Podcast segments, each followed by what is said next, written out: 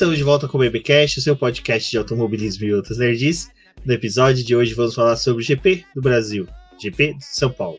Aí eu errei, já é a segunda vez que eu faço a abertura e a segunda vez que eu erro, mas tudo bem. Vamos lá, vamos falar desse GP maravilhoso que, olha, eu quero só ver os outros GPs daqui para frente que lutem para ter um final de semana tão completo que teve emoção de sexta-feira até segunda-feira, né? Bom, e para falar desse final de semana, vou conversar com ela. Fizeram companhia comigo lá no Autódromo de Interlagos. Começando por ela, Débora Santos Almeida. Bem-vinda, Débora. Olá, pessoal. Sejam bem-vindos a mais um episódio aqui do BPcast.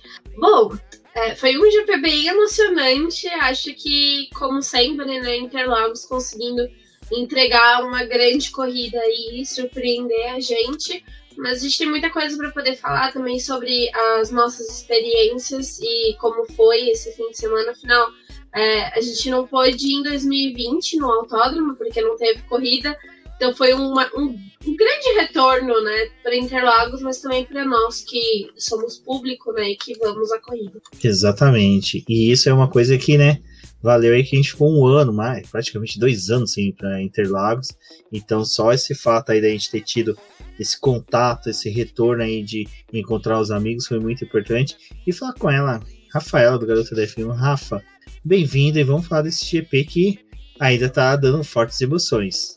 Oi, gente, tudo bem? Pois é, tá dando fortes emoções, tanto que a gente já entrou aí em uma outra Race Week, né, no Qatar, e ninguém nem lembra que o Qatar existe, ninguém tá ligado aí nessa corrida. É, a gente tá gravando na quarta-feira, ou seja, amanhã, quinta, já tem coletiva e eu ainda tô pensando no GP do Brasil, GP do Brasil. Pois é, foi, né, GP do Brasil, GP de São Paulo, né? Por favor, ah, por que mudar esse nome? Mas ok, a gente sabe por que mudou. Exato. Você tá apertado é... que o sangue não vai pro cérebro.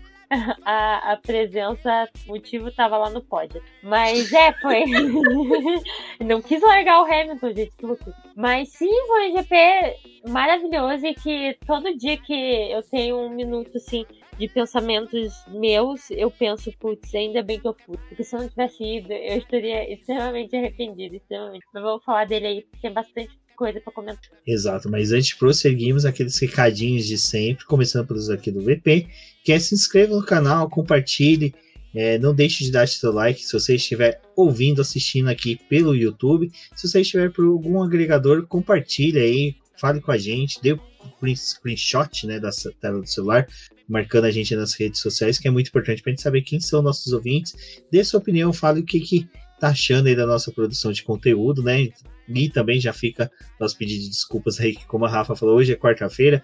Sim, só hoje que conseguimos, que pois estamos com voz, estamos com capacidade de produzir esse podcast aqui para vocês. Então, se inscrevam no canal, sigam o Boletim do Paddock nas suas redes sociais. Bom, e para você que está aí acompanhando esse episódio, também verifique a possibilidade de apoiar o nosso trabalho, tanto pela plataforma do Apoia-se, como pelo membros do YouTube, ou lá na roxinha, né, sendo um membro para nós lá, utilizando também o seu benefício da Amazon Prime para poder dar inscrição para gente e fazer parte lá do nosso grupo do WhatsApp, já ir se preparando para o GP do próximo ano, porque os ingressos logo, logo vão começar a ser vendidos e você deve ir no próximo ano, com certeza. Exatamente. Bom, e como sempre, né, aquele recadinho, quando tem participação da Rafaela aqui, vale lembrar, siga o Garota da F1 nas redes sociais, acessem os posts lá, a Rafa produz também reviews, releases, né, das, das corridas, desculpa, engasguei aqui, e também é todo dia 5, né, Rafa, você tem a publicação do Punta Talks em que você participa. Isso, exatamente, gente, até sua matéria nova aí no ar, falando do, um pouquinho sobre a experiência aí com Interlagos, o quanto foi popular, né, a corrida, e vocês também podem me encontrar no Punta Talks. Vocês vão achar diferente, porque vai ter uma mudança breve, porque em dezembro eu não vou fazer nenhum programa, vou estar de férias do Punta Talks. Então quem vai estar dia 5 é o Ivan. Mas em janeiro eu volto, não no dia 5, mas no dia 20, pra daí falar sobre a temporada de Fórmula 1 e tudo mais, as expectativas que a gente teve, como que foi, o que aconteceu. Então, assim, próximo mês não terei, não estarei lá, mas estarei nos, nos meses a partir do ano que vem, que a gente já tá aí, meu Deus, 2022. Mas vocês podem me acompanhar sim lá, eu sempre convido uma mulher para conversar sobre automobilismo e também tem a HDF1. Se você está escutando é mulher e quer ter algum lugar para publicar um texto sobre automobilismo, pode me chamar lá na HDF1 ou já envia o texto lá por gdf1.rafa.gmail.com que eu vou estar tá publicando tudo nesse espaço para vocês.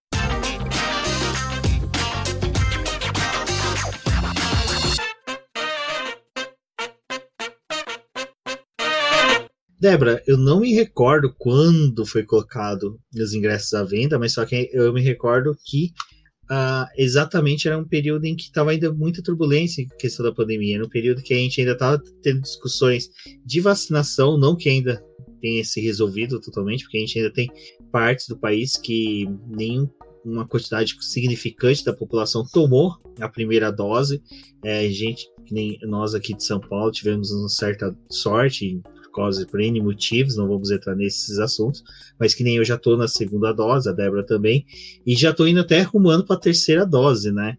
A Rafa também já tem a segunda dose, então hoje, para os critérios da que foram adotados para ir para o GP do Brasil, a gente preencheu tudo bonitinho, então estavam todos imunizados. Mas quando saiu a venda dos ingressos, não tinha isso, né? Então, duas coisas nos assustavam: o valor do ingresso e o fato de ainda a gente estar tá no meio de uma pandemia. Teve três vendas de ingressos, se eu não me engano, ao longo do, do ano, né, para poder ter esse evento. E uma semana, duas semanas antes da corrida mesmo, eles colocaram um último lote em alguns setores de Interlagos para poder é, ter mais público, né? Então a gente até tinha achado meio estranho quando lá no meio do ano por volta de agosto, tinham anunciado que ia ser capacidade máxima, que iam colocar mais um lote para poder vender.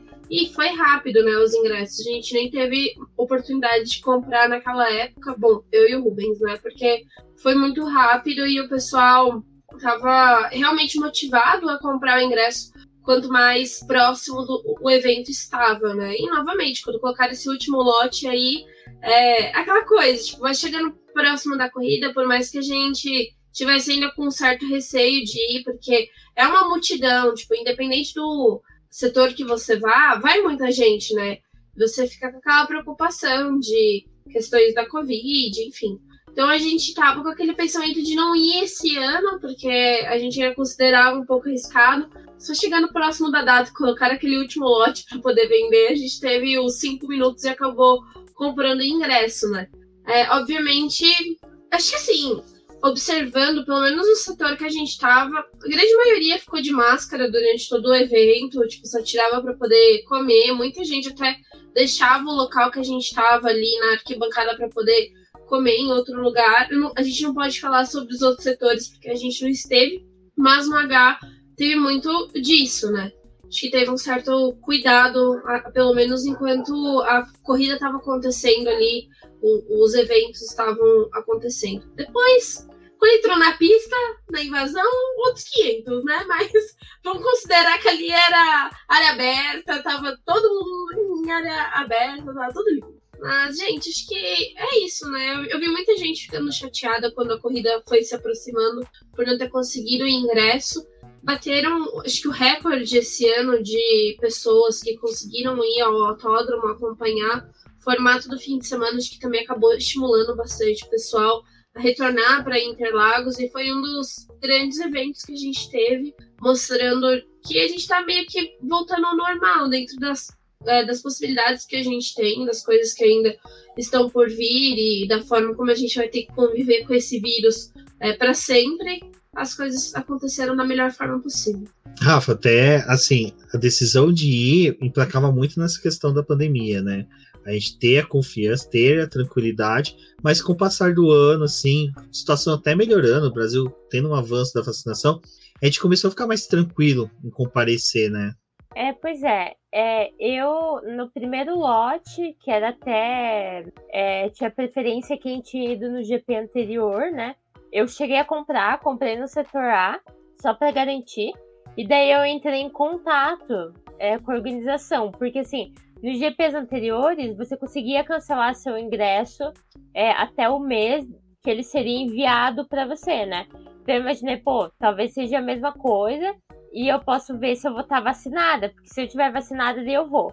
Se eu não tiver, eu peço reembolso. Daí quando eu entrei em contato, me informaram que não ia ter reembolso, é só aquele reembolso padrão de sete dias úteis após a compra que todo direito do consumidor, que tem no direito do consumidor, né? Eu falei, putz, então vou pedir reembolso, porque eu não tinha certeza. Aquela altura eu não tinha nenhuma das doses, tava uma coisa super devagar. Curitiba tava muito atrasada. Hoje Curitiba é uma das capitais que tá mais vacinada. Mas na época tava muito atrasada, muito atrasada mesmo. Eu falei, não vai dar. E a gente nem sabia se ia ser cobrado vacina, como que ia ser. Foi algo, tipo, que a gente ficou até sabendo em cima da hora ainda. Então, daí eu não decidi não ir. Daí foi quando, por acaso, faltando um mês pro GP, alguns primos decidiram ir, daí compraram ingresso para mim. E eu falei, não, agora eu vou. Que daí, no caso, não foi no setor A, né? Foi no setor H. Daí, e aquela altura, tipo, já tava para ser vacinada, ia estar tá com a vacinação completa e tudo mais. Então, ah, né, as coisas em si, na nossa região, assim, aqui no Paraná, São Paulo e aos arredores, assim, a situação da vacina tá muito boa. Então também dá aquela segurança, né, pra você ir. Não quer dizer que só a gente da região que tava indo, né? Devia ter gente de tudo que é lado. Mas o evento não podia entrar sem ter pelo menos uma dose. Então, assim, é, deu uma aliviada no sentido de, ai, tá melhor a coisa, baixou o nível de hospitalização, de mortes e tudo mais. Já tem outros eventos acontecendo, a gente já tá tendo há um tempo futebol com público, não com 100%, mas com público e tudo mais. Então, acabou dando, assim, uma segurança. E no estado atual que a gente tá, é, vendo lá no início, que eu imaginei que a gente não estaria nesse ponto, eu fico feliz em ter ido porque eu teria me arrependido se eu tivesse continuado com aquele pensamento e, tipo, ninguém tivesse comprado para mim o ingresso. Que se ninguém tivesse comprado, eu não, não teria ido, né? É, eu teria me arrependido, porque eu acho que eu me senti segura lá. Eu me senti é, ok com, com esse lado, assim, das pessoas estarem usando máscara e tudo mais. Eu mesmo, em alguns momentos, acabei tirando a máscara durante a corrida, porque, nossa, tá me deixando muito nervosa aquele negócio. Mas eu acho que, de modo geral, assim, a gente. O público que estava lá conseguiu se comportar bem, então eu me senti ok, não, eu não fiquei nervosa nem nada. Até pelo setor que a gente estava, assim, um setor menor, mais compacto e tudo mais. Não era um setor A que era cheio de gente, que todo mundo fica exprimido, né? No setor H você tem um banquinho, então você consegue, de certa forma, ter o seu lugar estabelecido, né? Então eu acho que isso também contribuiu bastante. Então acho que foi o momento certo da gente ir para outro setor, sabe? Testar outra coisa também. Então, assim, ah, realmente a pandemia foi algo que freou muita gente e teoricamente freou nós três também. E que a gente só foi decidir ir muito em cima da hora.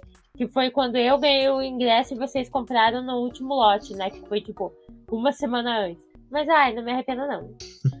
Eu acho que, que isso que você falou, Rafa, é real. A gente tava ainda com aquele pensamento. Então, é, a gente lembra de conversas que a gente teve no começo do ano falando que a gente não ia, tipo, que não, não tinha chance da gente ir por conta disso, porque é, não era só também pensando na vacinação do nosso estado, né? Tipo, São Paulo tava avançando, mas não adiantava nada, tipo, é, a gente receber um público e pessoas que não tinham sido vacinadas. E eu acho que uma das coisas que ainda assim deixou a gente um pouco nervoso próximo dos dias que o evento tava para poder acontecer, foi o que você falou, a gente não tinha ideia de quais iam ser os protocolos de segurança. Tipo, uma das coisas que a gente sabia aqui em São Paulo só é que o uso da máscara vai ser obrigatório até o final de dezembro. Mas o resto, tipo, tava super perdido. Ninguém sabia quantas doses de vacina precisava ter, qual era a idade permitida. Tipo, essas coisas estavam meio nebulosas ainda, né? Então, de certa forma, até para mim mesmo, eu não tinha ideia se eu ia ter a segunda dose. E na realidade, se a gente tivesse seguido o plano de vacinação normal, que era é, o, o, que o, o Estado estava tendo, né, antes de ter aquela antecipação, provavelmente só ia tomar a vacina na semana da Fórmula 1. E a gente não sabia nem se, tipo, tomando a segunda dose, se você tinha que ter aqueles 15, 20 dias que é necessário para a segunda dose é, fazer efeito, né? Então, tipo, eu tava naquela coisa. Se eu não tomar e eu for tomar perto da semana, eu não vou ir, porque tipo, eu não me sinto segura é, com uma dose só pra poder ir num evento nessa proporção. Bom, até é interessante que eu vou dar uma puxada de um item da pauta que estava já lá mais para frente, mas eu vou colocar agora a questão da organização, né? Porque foi uma coisa que, Rafa, uh, você citou agora há pouco, que a gente só ficou sabendo realmente de critérios, protocolo de segurança, meio meio não, foi realmente uma semana antes, e a gente também não tinha muitas informações de retirada de ingresso, como é que ia funcionar, é, por hora ia ser só ingresso digital, mas ingresso digital como é que seria feito. Então, eu acho que até uma coisa que eu conversando com o pessoal, a gente meio que chegou nessa conclusão, que aparentava que o pessoal da organização, que é uma nova organização, quis realmente riscar tudo que foi feito na era Bernie, para quem não sabe, Bernex era um dos sócios do, da empresa que organizava o GP do Brasil, né? Então ainda tinha muito aí da presença dele. Pessoal novo quis riscar tudo, que foi desde os ingressos, né? Que são desses em formato de cartãozinho, para quem estiver assistindo no YouTube, tô segurando um, que é o de 2019, o pessoal recordar. Então parece que eles quiseram cancelar tudo isso, né? E começar tudo do zero. Ah, então, se tem algo para ressaltar é a questão de como a organização fez. Eu não sei como vai ser ano que vem, talvez agora, é, vendo que de certa forma funcionou, eu acho que agora eles vão conseguir se organizar melhor e, e talvez fazer de outra forma. Mas realmente falhou muito. A gente faltava duas semanas pro GP, a gente não tinha recebido ingresso. A gente não sabia a questão de como que ia ser a parte sanitária do negócio. Precisava de, de teste, se precisava de vacina, o que precisava. É, muita gente não é de São Paulo, como eu, então viaja até São Paulo. Então é, a galera tava meio, meio receosa, né? Nesse sentido de ah, e se, se o negócio chegar por exemplo, eu vi um rapaz falando que, que comprou e pediu para receber, parece. Eu não lembro, mas é que é, é, era só um papel, né? O ingresso era um papel. Então o receber era um papel, literalmente. para levar para casa dele, mas ele era de, de, Salvador, eu acho, e não ia dar tempo e tal. Eu fiquei, gente, mas tá muito errado isso. Tinha a questão do cashless, a gente literalmente descobriu como pôr dinheiro no cashless por fora não foi pela divulgação do evento, tipo, alguém achou o link e foi passando para todo mundo, e todo mundo foi colocando dinheiro adoidado, já pensou se não fosse oficial? Mas ok, todo mundo colocou dinheiro adoidado no site lá, e daí, então teve muita gente que teve que fazer no evento, no dia do evento, o cartãozinho. A gente tirou o cartão lá em Interlagos mesmo, mas a gente chega cedo e na sexta-feira. Então, de certa forma, foi tranquilo. Mas e a pessoa que vai só no domingo, por exemplo, e chega tarde? Pô, é. E tava tenso as filas lá dentro. Então, é, falhou bastante a organização em termos de informação. As pessoas perguntavam no, no, nas redes sociais, eles não respondiam. Tinha a questão daí, por fim, a gente descobriu como ia ser a vacina, que ia ser por um X aplicativo, que já é um aplicativo usado nos jogos de futebol de São Paulo. E daí a gente descobriu que ia ser o mesmo esquema. Que daí você tinha que fazer o cadastro pelo site da Fórmula 1. Daí a Fórmula 1 ia enviar um e-mail para você. E por esse e-mail você ia baixar o aplicativo para poder ter. É, eu, por exemplo, não recebi esse e-mail até agora. Eu entrei no aplicativo, tipo, dois dias depois que eu fiz o cadastro do meu negócio da vacina e deu certo. Daí muita gente não sabia disso, então muita gente tava perguntando nas redes sociais como que eu acesso, ninguém tá me mandando e-mail nenhum e tal. Então assim, foi uma bagunça. Foi totalmente. Deu muito certo pra gente, Deu, principalmente porque a gente tá muito ligado, querendo ou não, a gente vai estar tá aqui produzindo conteúdo, então muita gente vai perguntar pra gente também. Então a gente acaba aí buscando. Mas não é todo mundo que sabe. Igual, a gente foi num setor que a gente até exaltou isso pra todo mundo. Que era um, um setor que a maioria da galera que tava lá nem acompanha a Fórmula 1. É uma galera que tem dinheiro, tá afim de fazer alguma coisa diferente, compra o ingresso e vai assistir a Fórmula 1. Então imagina essa galera pra se organizar pra ir no evento. Não é igual a gente. Então, assim, falhou bastante em informação e organização.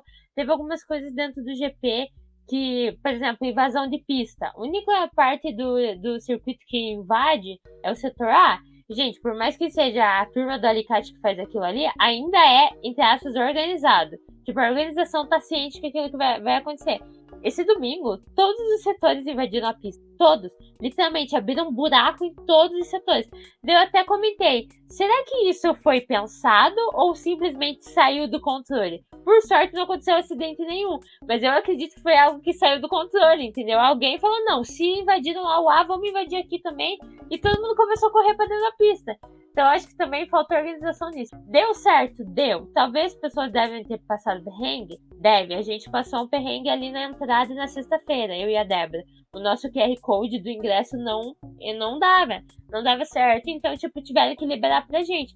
Mas foi depois de todo o esquema de a gente ter falado com a galera da organização e tudo mais pra entrar. Então, assim, depois outros dias foi ok. Então, assim, teve falhas. Teve bastante falhas e falta de organização. Vamos ver como vai ser 22. Mas, assim, falhou bastante. E a gente teve uma experiência ótima no último GP em 2019. A organização tava 10. Então a gente acaba, né, comparando. A Débora, tem engraçado isso que a Rafa falou no final do, do que vocês passaram, que foi da leitura do QR Code, que na verdade, no meu caso, nem era a leitura do QR Code que estava acontecendo, era do código de barras. Então você tinha um ingresso que tinha um QR Code gigante, mas o que lia validando por você para entrar era o código de barras, que era uma coisa totalmente avesso. E aí fica a nossa tristeza, porque até agora, para quem estiver assistindo no YouTube, se você está ouvindo a gente em podcast, vai lá, se inscreva, que às vezes a gente pode colocar uma coisinha aqui ou outra no vídeo. Eu vou mostrar aqui. A gente faz uma coleção de ingressos, sabe? Eu tenho desde 2014 aqui, bonitinhos. E a gente queria esses cartões de ingresso para guardar de recordação. E também porque eles são muito úteis. Você só chega, coloca na catraca, ele passa, ele faz um picote e você acessa o, o setor seu. Então, uh, esse de papel realmente começou a criar muito tumulto, porque também você tinha que mudar a tela. Você chegava, mostrava a tela do aplicativo da vacina, aí dava dois passos, chegava na catraca, você tinha que mudar a tela para a, o teu ingresso. Aí você tinha lá três páginas em PDF de ingresso, que não era aplicativo, não era nada, era o PDF, e você tinha que ficar caçando, né, o código de barras para ver se era também do dia certo. Então, é, nisso foi realmente uma bagunça. Não, e fora o que eu e a Rafa passou na sexta-feira para poder entrar, tipo, ela tava com o ingresso que tava no nome dela eu tava no, com o ingresso que tava no nome do primo dela.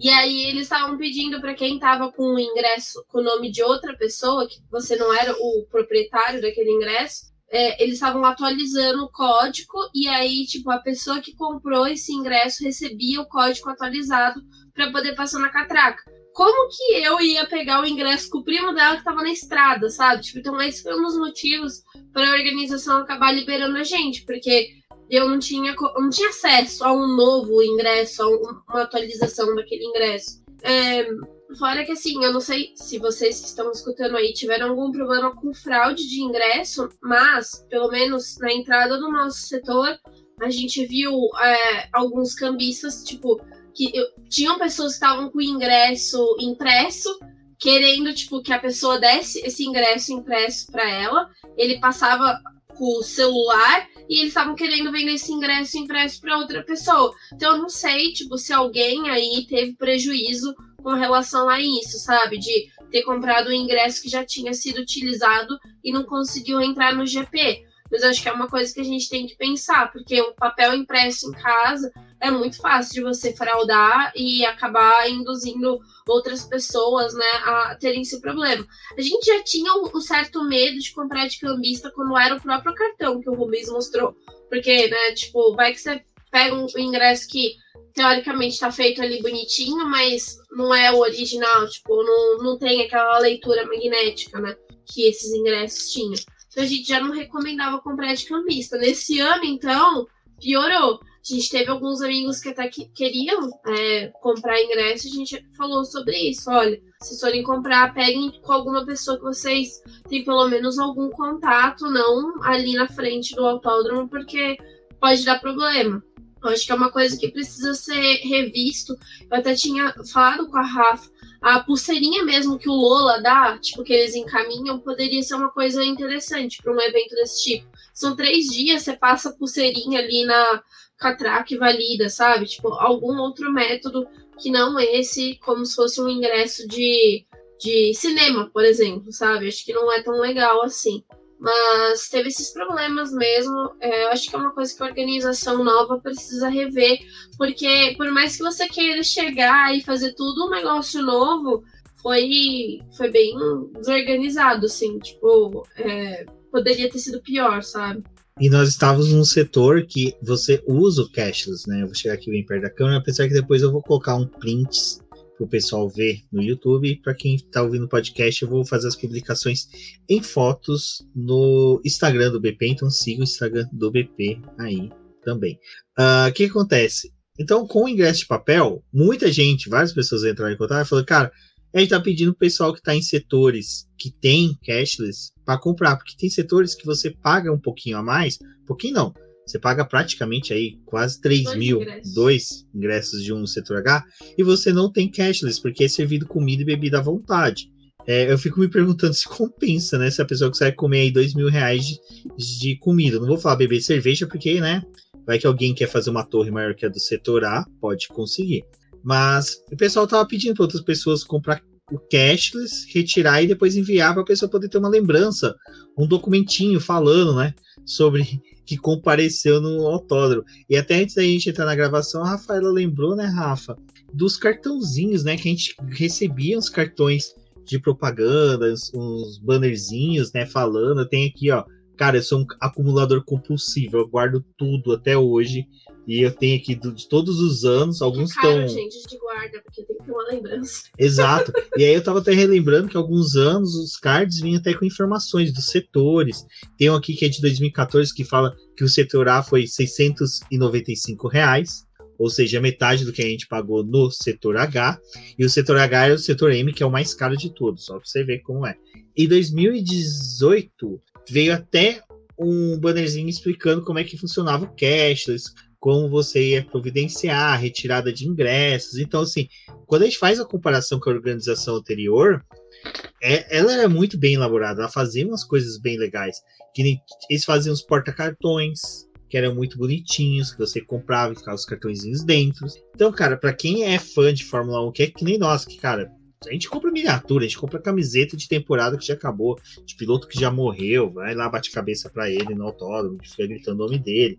Então, assim, gente, é tudo louco. Pra vocês terem uma ideia, cartãozinho do Salão do Automóvel de 2014, sabe? É uma coisa que eu guardo, sabe?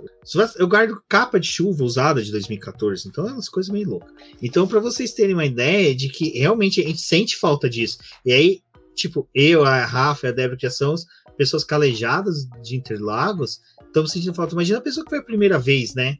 Sabe? A pessoa não vai ter o ingresso, sabe? O Fernando Campos publicou uma foto do painel que ele tem com todos os ingressos. Aí é bonitinho, aí você vai indo, você vai indo, aí sabe, tá tocando aquela musiquinha e de repente começa a flautinha, porque tem um ingresso de papel. Tipo, cara, é horrível. Então, assim, eu particularmente não gostei. Eu gosto da ideia da pulseirinha, eu acho que a pulseirinha que nem é usada no Lula Palusa seria sensacional. Eu acho que seria uma pulseirinha que ia acompanhar a minha, que eu gosto de usar bastante, do Ayrton Senna. Então seria uma pulseirinha que eu ia ficar usando aí todo evento que tivesse alguma coisa de Fórmula 1, eu ia recolocá-la novamente. Mas vamos torcer, né, para a organização melhorar nesse ponto. Comunicação deles estavam bem fraca, mesmo como as meninas falaram. O pessoal só sabendo em última hora, a gente até montou um grupo do WhatsApp para poder auxiliar o pessoal e a gente depois descobriu que outras pessoas também foram montando outros grupos, então eu acho que muitos fãs foram atendidos em decorrência dos produtores de conteúdo que se propuseram a auxiliar, então eu acho que fica de parabéns aí youtubers, podcasts, quem trabalha com redes sociais que fez isso muito bem. E até o grupo nosso que a gente montou vai permanecer pro ano que vem, então para auxiliar o pessoal, então quem que deseja aí em 2022, fala comigo com a Débora que a gente adiciona vocês lá, que a gente já vai conseguir e vamos co continuar, né? Dando dicas e sobre as dicas a gente vai falar um pouquinho mais à frente. Mas, Débora, como você mesmo falou, foi um final de semana com um formato bem diferente, né? A gente tinha a previsão aí da Sprint Race, que não vinha agradando o público, mas no final de semana foi muito bom. Mas na sexta-feira mesmo, é, eu acho que a gente já teve um começo ali muito bom com um treino livre repleto de carros na pista, algo que não é comum em outras etapas, até mesmo em próprio Interlagos, quando acontece, apesar que Interlagos, né, chove, faz pista seca, então os caras nunca sabem, ficam bastante carros na pista, mas tivemos a classificação aí que foi bem bacana. Eu acho que é, para quem vai ao autódromo é bem interessante esse fim de semana da sprint, porque é, geralmente sexta-feira costuma ser mais vazia no autódromo, porque só treino livre, o pessoal testando pneu ali, é, fazendo simulação de corrida. É, às vezes o grande público não está muito interessado. Obviamente, a gente quer ver carro na pista independente do dia, quem gosta muito. Mas tem umas pessoas que mandam preferência para poder só ir na classificação, assim como dão preferência para assistir na televisão, tipo, só assistir é, sessões que realmente contam alguma coisa é, como válido ali, né? Sem ser especulação. Então a gente já teve um autódromo cheio na sexta-feira, bastante gente acompanhando. A classificação foi bem legal e acho que a gente teve três dias distintos em Interlagos. Né? Na sesta-feira choveu um pouco, estava um pouco frio. No sábado deu um pouco mais aquela esquentada ali no segundo treino livre, mas no terceiro, né, quer dizer, na sprint, né? Acabou que ficou um pouco mais frio a pista, a gente teve uma outra situação ali. E no domingo, aquele calor infernal, é, como Interlagos gosta de reservar pra gente. Mas eu acho que a percepção que a gente teve também de que a sprint, o formato do fim de semana foi interessante. É, tem muito em decorrência das punições que o Hamilton acabou sofrendo e da corrida espetacular que ele fez nos dois dias, conseguindo escalar e o grid e dando uma dinâmica bem legal. Então, para a gente que estava ali, foi legal acompanhar a corrida dele. É, quem vai ao autódromo às vezes fica limitado a certas informações, a gente não tem aquela quantidade de dados e informações disponíveis como tem acompanhando em casa, mas é, é, divertido, né? E a gente conseguiu ver bastante ultrapassagem, mesmo no setor que a gente estava.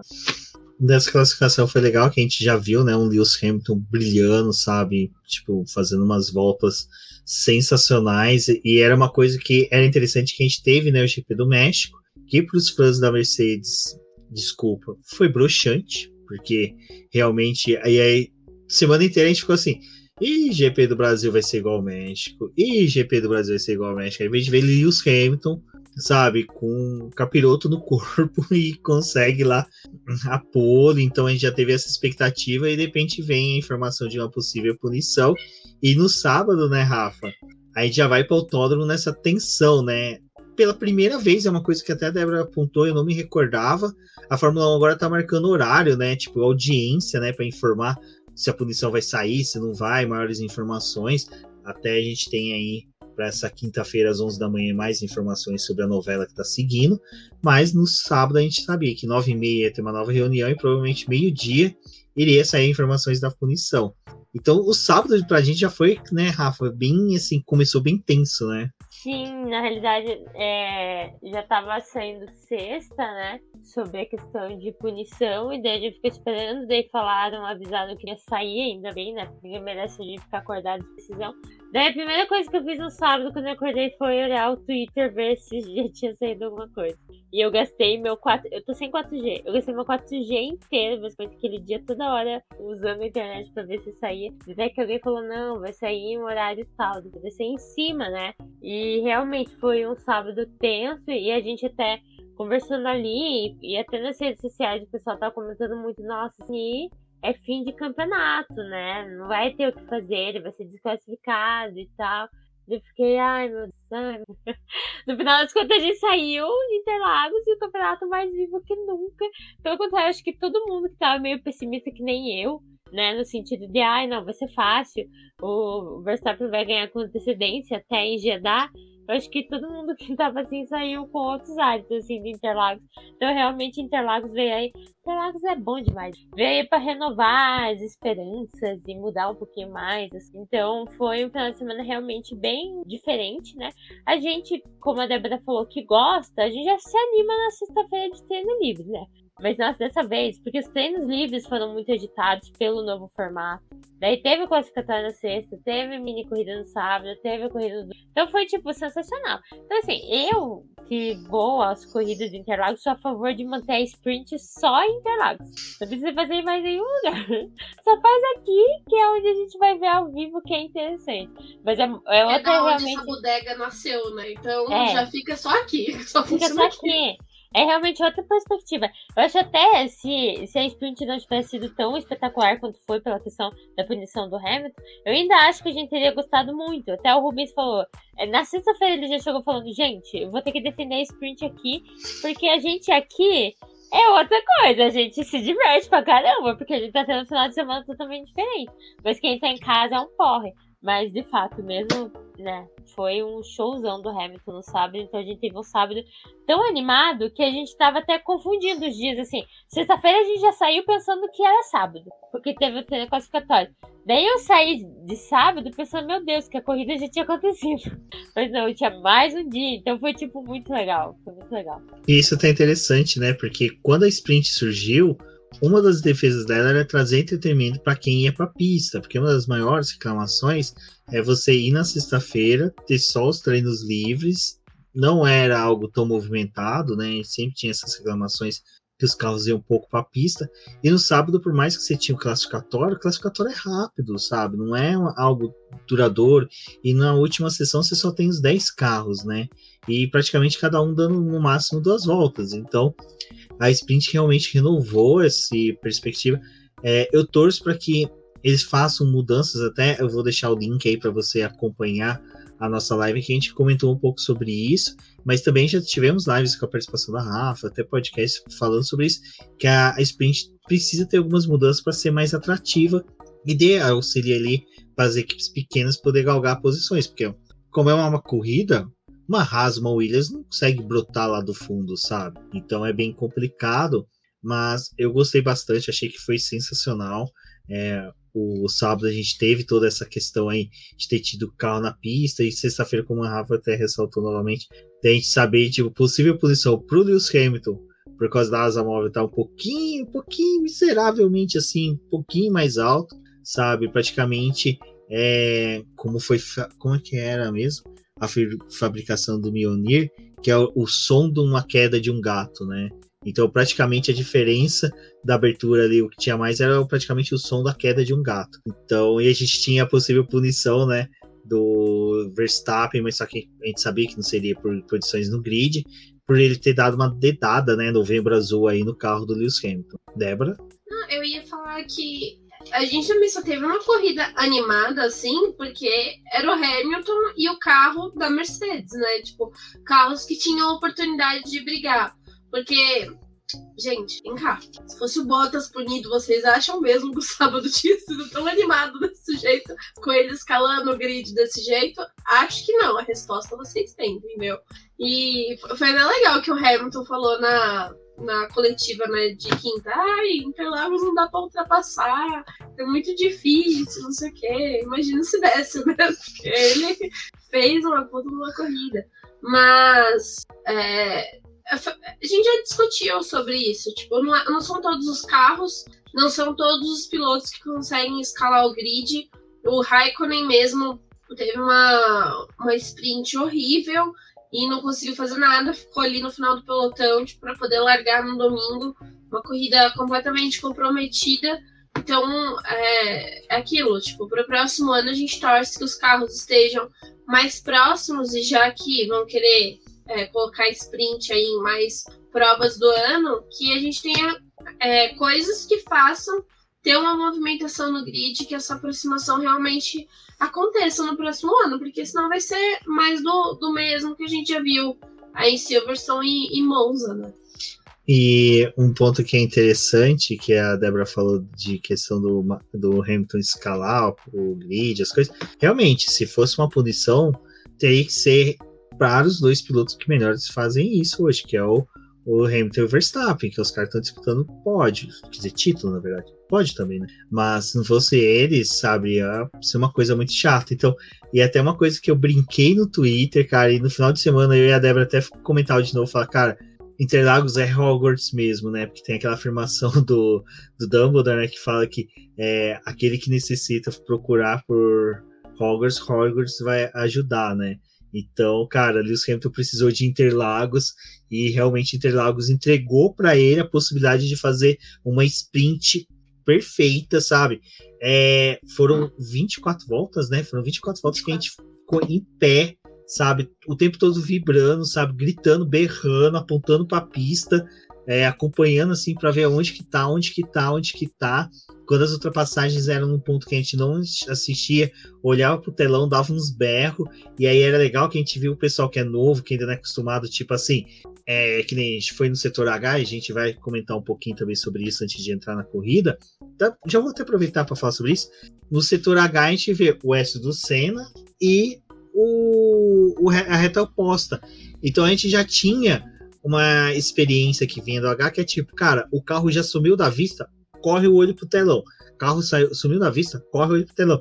Então o pessoal que, que não tinha essa manha, carro saía lá do, do da final da reta oposta, ficava procurando, né, por Interlagos, assim, como se fosse esticar a cabeça um pouco mais alto que a Copa das Árvores. E a gente olhando pro telão, então se a gente dá uns berros que via uma ultrapassagem ou outra, o pessoal fica meio assim, o que, que estão berrando?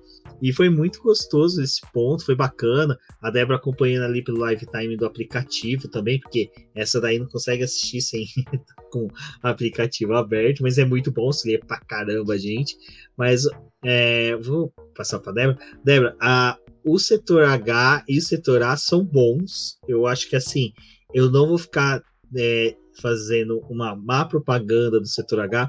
Eu acho que são públicos diferentes e são dois setores que atendem muito bem os seus públicos. Eu digo que se um dia eu me cansar do setor A, porque, cara, tem que ficar em pé o tempo todo, é sol na cabeça, eu adotei o H como uma, uma segunda opção, sabe? Não iria para um setor G, acho que outros setores assim eu posso um dia vir a conhecer, mas o H foi uma grata surpresa no final das contas pra gente, né? A gente fez uma comparação de, de público. Acho que uma das coisas que a gente falou ali no começo do programa, é, a pandemia veio também pra gente poder experimentar outras coisas. Então, pra gente que, tipo, vai no A desde 2014, a Rafa há menos tempo, mas também sempre foi ao A, é, a gente teve a oportunidade de conhecer outro setor. Eu acho que a coisa mais legal do H é a cobertura, porque, tipo. É, não, mas é, é, sério, é porque tipo, a cobertura faz falta no ar, gente. Você toma chuva, você toma sol, tipo, você passa por aqueles perrengues. É, ali tem uma, uma grande quantidade de venda de, de líquidos, né? Tanto alcoólicos quanto água mesmo, refrigerante. Você está tomando sol na cabeça a muito tempo. Tipo, você, é, é, muito fácil você ter uma insolação ali, você até passar mal no ar. Foi uma das coisas que eu e a Rafa tava comentando no domingo mesmo, que o domingo é um dia extremamente cansativo, porque no ar você tem que chegar, tipo, 6, 7 horas da manhã, tipo, a corrida vai acontecer duas horas da tarde, olha o período que você fica ali tomando sol, aquele sol do meio-dia, bem complicado, e parece que o dia não passa, tipo, tomando aquele sol ali. No H a gente teve a oportunidade de chegar um pouquinho mais tarde, ainda que é, tivesse questões de buscar um lugar para poder sentar, a gente conseguiu chegar um pouquinho mais tarde, não ficou tomando sol o dia inteiro, então aquele, aquela coisa de cansaço, tipo, o cansaço era mais para você chegar ao autódromo e ao teu setor e na hora de ir embora que você ia fazer outra coisa, sabe? Mas no setor mesmo a gente não, não passou esse, esse problema.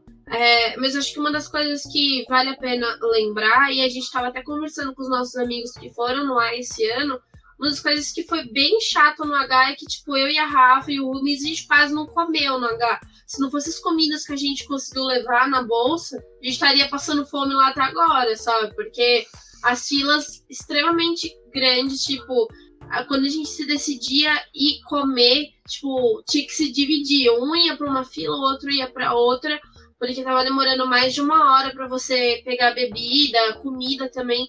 No A tem essa facilidade, porque passa aquele pessoal vendendo é, cerveja, refrigerante com mais frequência. No H não passava vendendo isso, era só é, pipoca e sorvete. Tipo, o resto não, não tinha. Então, é, esse foi um dos pontos negativos de ter ficado no H. Tipo, não tinha uma agilidade, não tinha gente é, trabalhando e a quantidade de público era muito grande.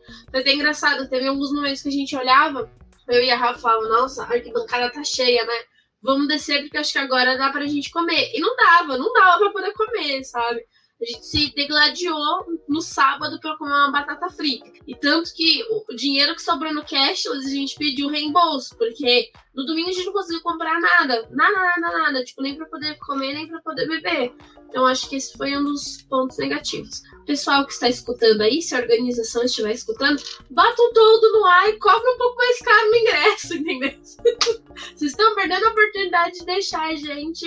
É, a gente vai pagar, independente do valor que vocês colocarem, a gente vai acabar pagando, entendeu? Mas coloca o todo lá. E aquele setor A, pessoal, como fica tudo muqueado num canto só, que a posição 23 está marcada e agora todo mundo quer ficar socado naquela posição corta o setor A em dois, bota um com todo, outro sem todo, e aí você divide a galera, vende ingressos diferentes. Olha aí o marketing, entendeu? Gente vai querer comprar o mais caro porque a gente quer o todo. Ô, Rafa, a, a Débora até comentou agora de fazer cobertura no setor A. Eu tô pegando aqui, aqui deixa eu achar aqui. só para poder falar com mais propriedade sobre o assunto. Mas isso que a Débora falou é verdade, né? Se no setor A eles colocarem cobertura e, e cobrar mais, a gente vai. Em nenhum momento a gente vai se esquivar de pagar mais, porque realmente o A é mais convidativo. Mas no final das contas, o setor H foi gostoso, né? A gente teve muita visão de pista, conseguiu observar bastante coisa, foi agradável, mas assim, mesmo assim, não é o A, né? É, então, eu lembro que o primeiro comentário que eu fiz em relação ao setor H foi quando a gente foi no banheiro e eu falei, hum, é aqui que tá todo o valor a mais que eu tô pagando esse ingresso. Porque o banheiro também era bem feitinho, assim, não que o, o A não seja terrível, mas é que o H era bem mais ajeitado. É, não, eu gostei bastante. É isso. Se tipo, ai, não deu A, tipo, ai, acabou, não consegui comprar, ou tô cansada, não quero, eu vou pagar. É, porque até se você ficava de, de pé, a gente via a junção e dava para ver um pouquinho da reta principal, tipo, por cima, assim. Eu conseguia ver os. Claro, era tipo o topo do carro, né? É, que dava para ver. Mas ainda é uma vista que eu acho que tem seus privilégios. A gente não consegue ver muito bem o miolo, a gente não vê, né? A gente não vê a laranjinha nem nada. Mas ainda é uma vista legal e é um lugar que tem bastante ação. Então, ou a gente vê ela ser concluída no final da reta principal, ou a gente vê acontecendo S do Senna, ou a gente vê acontecendo na reta oposta, sabe? Então é um lugar é, bom de, de de assistir assim. E a gente. E outra perspectiva que eu tive que eu não tinha era a questão da saída do, do pit lane. Porque eu tô há tanto tempo no ar e eu não revejo a corrida que eu não lembrava o quão grande era a saída do pit lane. E a gente fica ali também na frente da saída. Então a gente também vê esse tipo de disputa de undercut, né? De tipo, se vai dar ou não. Então a gente viu o undercut do Bottas na nossa frente porque a saída do pit lane é na nossa frente. Então, assim, o setor é interessante. Ele é mais caro, mas ele é mais confortável também. É, a gente tem um banquinho, tipo, a gente tem um assento, né? No A, não. Se a gente quer sentar, é no chão. Beleza, tem as marcações. Você acha que alguém respeita aquelas marcações? Não respeita. Ali não tinha como sentar entre os dois banquinhos. Ou é no banquinho ou não sentava. Então, é foi legal. Tipo, foi uma experiência legal. A gente quer voltar pro ar porque os nossos amigos estão lá, porque é mais bagunça, é mais a galera que grita até pro caminhãozinho que tá fazendo a limpeza da pista. Pô, a gente gritava pro safety car e a galera ficava olhando pra gente pensando que a gente era idiota, sabe? Pô, não, e, aquilo, e tem a questão do sentar e levantar também, que a gente não falou ainda, né? Porque eles não ficavam de pé na corrida, galera. Eles ficavam de pé só quando os carros passavam na frente deles. Daí sentava. Chegou um momento que eu falei: ah, quer saber? Eu vou ficar de pé. Se a pessoa de trás está incomodada, ela que levante. Ninguém merece ficar sentando, levantando, sentando, levantando. A gente tem que ficar de pé, né? Então, assim, é um público diferente, mas é um setor legal. Mas eu amo muito o A. Então, assim, é aquilo. A gente tá planejando 2022 voltar pro A, mesmo com o sol torrando a cabeça. A gente vai estar tá lá. E daí também tem essa parte, não só da questão de, de ter sobrado dinheiro porque não dava pra ir lá pegar, mas também a gente não sentiu tanta necessidade de ficar ingerindo líquido. No ar, com aquele sol tudo mais. Nossa, a gente não pode beber água e beber água de coco, porque você sente que o seu corpo está desidratando. Então também foi outro ponto porque sobrou tanto dinheiro. Mas assim, a gente também entrou com água, porque essa é outro, foi outro ponto da organização que a gente vai falar mais aqui pra frente, porque a gente deu um monte de dica pra galera, final saiu tudo pela culata, porque a gente até com água conseguiu entrar. Mas daí chegou o momento da corrida que eu tava, eu tava respirando tão errado de nervoso, tão errado, que minha boca tava seca, seca. Daí eu olhava para esses dois do meu lado e falava, é, por favor, vocês têm água aí? E eu precisava beber e a água acabou. E por sorte o Frederico que tava com a gente tinha água ainda. E eu, meu Deus, Frederico, me dá água que eu tô morrendo. então, assim, no final eu quase morri por causa do nervoso, não por causa do sol. Mas é, é um setor interessante. Eu indicaria para quem quer um pouquinho mais de conforto e quer ter uma pista legal, mas também uma vista legal, mas também não quer gastar muito. Porque, pô, se você quer algo top, você vai lá no M você vê a largada e o pódio na sua frente, mas é três vezes mais caro. Então, se você quer conforto, o H é interessante. Mas assim, se você é do povo, se você quer gritar, se você quer fazer loucuras e tudo mais, o setor A é o setor chave. E eu não sei se com a organização se tocando, vai ter invasão de pista dos outros setores ano que vem. Então talvez volte ser só o A. Então também tem isso, eu quero invadir a pista de novo. Foi uma coisa muito engraçada, porque na sexta-feira, quando a gente saiu do autódromo, que a gente foi encontrar com os nossos amigos, eles, ah, aí, né? O H, aí a gente, desanimado, gente, super desanimado. Só, só, só dá a gente gritando é, como a Rafa falou, safety car passava, a gente gritava, levantava, aplaudia, tava lá fazendo os videozinhos e o pessoal, tipo, super um. Os pobres invadiram esse setor, sabe? Foi... Sabe a família Buscapé quando chega em Beverly Hills? Eu, a Rafa e a Débora ah. eram os a família Buscapé chegando em Beverly Hills. A gente só ficou faltando cumprimentar os caras de jeito californiano. Mas de resto, era tudo a mesma coisa, eram os caipirões, como a, Rafa falou, se de car sai, a gente, é, acelera essa bosta, não sei o quê. Aí um arraso feliz, eles só se animavam com Red Bull e Mercedes, entendeu? Aplaudir Haas, cara, a gente chegou num nível, Ai, tipo, no... Mick Schumacher, né, pra falar a verdade, aplaudiu é. Mick Schumacher. Mas, é, estamos bolando um plano aí pra 2022, que é pra poder dar agitada no H, entendeu? Pelo menos arrumar um ingresso pra sexta-feira e ir no H para poder mostrar o, o, calor humano que o, o A tem, entendeu? Então tá aí, se vocês quiserem participar, é, estamos tentando organizar isso daí para poder mostrar o que é torcer de verdade para quem vai no H. Mas a experiência que eu e a Rafa teve, das poucas vezes que a gente se martirizou para poder comprar comida, foi tipo, da gente tá falando super empolgada sobre a classificação, falando sobre os carros, não sei o quê, e aí fazendo comentários sobre como tava o campeonato. Aí, tipo, tinha umas pessoas que paravam a gente. Vocês gostam de Fórmula 1 há quanto tempo? aí, tipo, tinha que contar a história. E aí eles também falavam pra gente, tipo, ah é, tô aqui só porque meu filho de mais novo quer, queria vir e queria conhecer é, a, Fórmula 1. Eu só venho para poder trazer ele, eu nem gosto de Fórmula 1. Então a gente teve também essa experiência. E optaram pelo H pelo conforto que o H tem, tipo, principalmente você indo com uma criança, um adolescente é, essa coisa de você, tipo, não tá no sol, na chuva, é, melhora muito, né, a experiência para quem tá indo com, com alguém que depende de você e que vai ser muito mais complicado. Mas, de qualquer forma, é, você vê que o setor é completamente diferente. Tipo, o pessoal não. Muita gente que vai ali não se liga muito na Fórmula 1, tá mais, tipo, porque ou ganhou aquele ingresso, ou porque, tipo, gastou dinheiro com isso. E assim, gente, é uma coisa muito comum. Tipo, a gente não tem noção, muitas vezes, mas isso é muito comum de acontecer em eventos assim, aqui em São Paulo, principalmente na Fórmula 1, porque eu e o Rubens mesmo, a gente já teve essa experiência de, tipo, tá indo comprar o setor A, contando moeda para comprar o setor A, e pintar uma pessoa e falar, ah, qual que é o setor mais caro e eu nunca fui, eu só quero conhecer, mas eu quero ter uma experiência bacana. Aí, tipo, eles vão lá e indicam, falar, tipo, H, o N, o cara compra, nunca nem foi, tipo, tá aí numa primeira vez. Então, assim, é mais comum até do que a gente imagina que É, do nosso lado mesmo tinha uma família inteira, era o casal, a esposa estava grávida, então até para uma grávida é interessante porque fica mais confortável. Eles estavam com os quatro filhos e um menino que gostava, era só ele que gostava, fã do Hamilton. E até no domingo eu, o Frederico, virou assim: moleque, que sorte que você teve. Que ele, assim, moleque vidrado.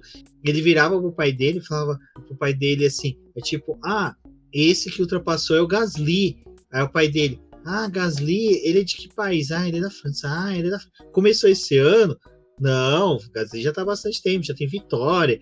Aí o pai dele, ah, legal, então, né? Tipo, o pai dele cagando, o moleque lá, todo felizão. Eu, eu encontrei com essa família antes da Débora da Rafa, porque as duas, né, foram dar entrevista pra Band, entrar não em existe, né, gente? Porque a gente não acha essa entrevista em lugar nenhum. Nossa, que vergonha. A gente tentando comprovar que a gente foi entrevistado, que tristeza. Então, aí uh, eu entrei antes, eu fiquei observando eles. Ele, ele, o menino assistindo a Porsche Cup com todos os carros printados na tela do celular. Então o carro passava, ele corria, procurava o carro. Então, na hora que o Drogovic passou, ele ficou assim, né? Rubinho Barrichello, tá? Então, pô, esse moleque teve um final de semana maravilhoso. A família é só mais um, um evento, não fazer diferença alguma. Então, assim, o setor H tem isso, no setor A, cara, seria impossível a gente ver isso, sabe? Porque uma uma família inteira se prestava a ficar o dia inteiro no calor, chegaria um determinado momento que eles iriam embora, né? Então foi muito bacana por isso, então achei bem legal. Setor H, com certeza voltaremos. Tivemos boas experiências ali. Vimos o Wilson Fittipaldi de perto, então foi bem emocionante ali poder ver ele. E tudo mais. Encontramos com bastante gente também que ouve o BBcast, a Rafa também. A Rafa ela tem que começar a montar uma franquia, franquia não, uma, uma, empresa de aluguel de bandeiras, porque a cada cinco minutos ela tinha bandeira pedida emprestada, né, Rafa? Para poder. Gente, Ô, Rafa. Pelo amor de Deus, até na rua, no meio do metrô, me pediu pra tirar foto com a bandeira. A Rafa ela tem que montar, sabe? Ela tem que ver alguém que desenvolve alguma coisa de tecnologia que rastreia imagem para poder rastrear quem tirou foto nas redes sociais e estão estampado com a bandeira dela e ela poder depois cobrar um valor aí por ter utilizado a bandeira. Aí, Mas aí um... só contar uma história interessante. Esses dias um cara me achou no Twitter por causa da minha foto que eu tava com a bandeira e ele me respondeu: "Guria, você me prestou essa bandeira em 2019. Olha aqui a foto." E eu, meu Deus, cara! Ele me achou no Twitter, deu, ai que legal, daí a gente se seguiu e tal. Porque eu realmente eu impresso pra desconhecido. Todo mundo fica me parando. Teve um menino que falou inglês comigo, eu acho que ele pensou que eu era gringa, juro. E ele, ai, você me presta essa bandeira em inglês. E eu, of course, of course. Entrei na jogada, sou gringa agora. Mas é, é verdade, eu tenho que começar a alugar essa bandeira, vou ganhar dinheiro. Vou ganhar tanto dinheiro que eu vou comprar a próxima entrada do, do, de Interlagos só com, com, com aluguel de bandeira. Mas aí no final, né, a gente no sábado teve a punição do Lewis Hamilton, ele caiu lá para a última, pra última posição. E aí, tipo, a gente tava naquele clima. Uh, ele vai conseguir fatiar o grid? Vai. Mas até conversando com o pessoal do grupo do BP, o pessoal, pô, e o que, que, vocês acham? Falar, ah, por mim, ele vai chegar no máximo décimo, vai tomar os cinco posições de grid por troca do motor a combustão. Eu, se fosse a Mercedes, fazia a troca de tudo, sabe? Trocar até volante, asa, fazer uma geral nesse carro. Cara, e aí veio o tapa na cara. Cada ultrapassagem dele foi um tapa na cara, né, Rafa? Porque assim, ele fatiou o grid e assim, eu acho que o pessoal vibrava com as ultrapassagens, mas não é querendo assim falar pô, a gente entendia um pouco mais. Que tinha uma galera também que entendia, você percebia que eles estavam tendo a mesma sensação da gente, do tipo, cara, a gente tá vendo algo histórico acontecer num sábado, a gente tá vendo um piloto fatiar o grid, ele tá buscando um resultado monstruoso, porque ele sabe que vai ter a punição, e quando ele foi, ultrapassou o P10 ali, que começou P10, P9, eu não me aguentava, eu já começava a berrar, xingar, e é uma coisa muito estranha do humano, né? A gente não consegue só gritar, ele tem que falar palavrão. Então, cara, foi muito louco, né, Rafa? A gente vendo isso, e na minha cabeça, assim, Mano, eu vou ter que falar bem da Sprint Race. Eu que detonei Sprint Race. A Débora fez vídeo falando que flopou a Sprint Race. E a gente aqui mais louco que o Batman no Feira da Fruta. Gente, não, e terminou ainda falei, caramba, a Fórmula 1 tá agradecendo ao Lewis Hamilton, assim, beijando os pés dele pelo que ele fez, porque agora eles vão conseguir defender a sprint como eles não conseguiam antes.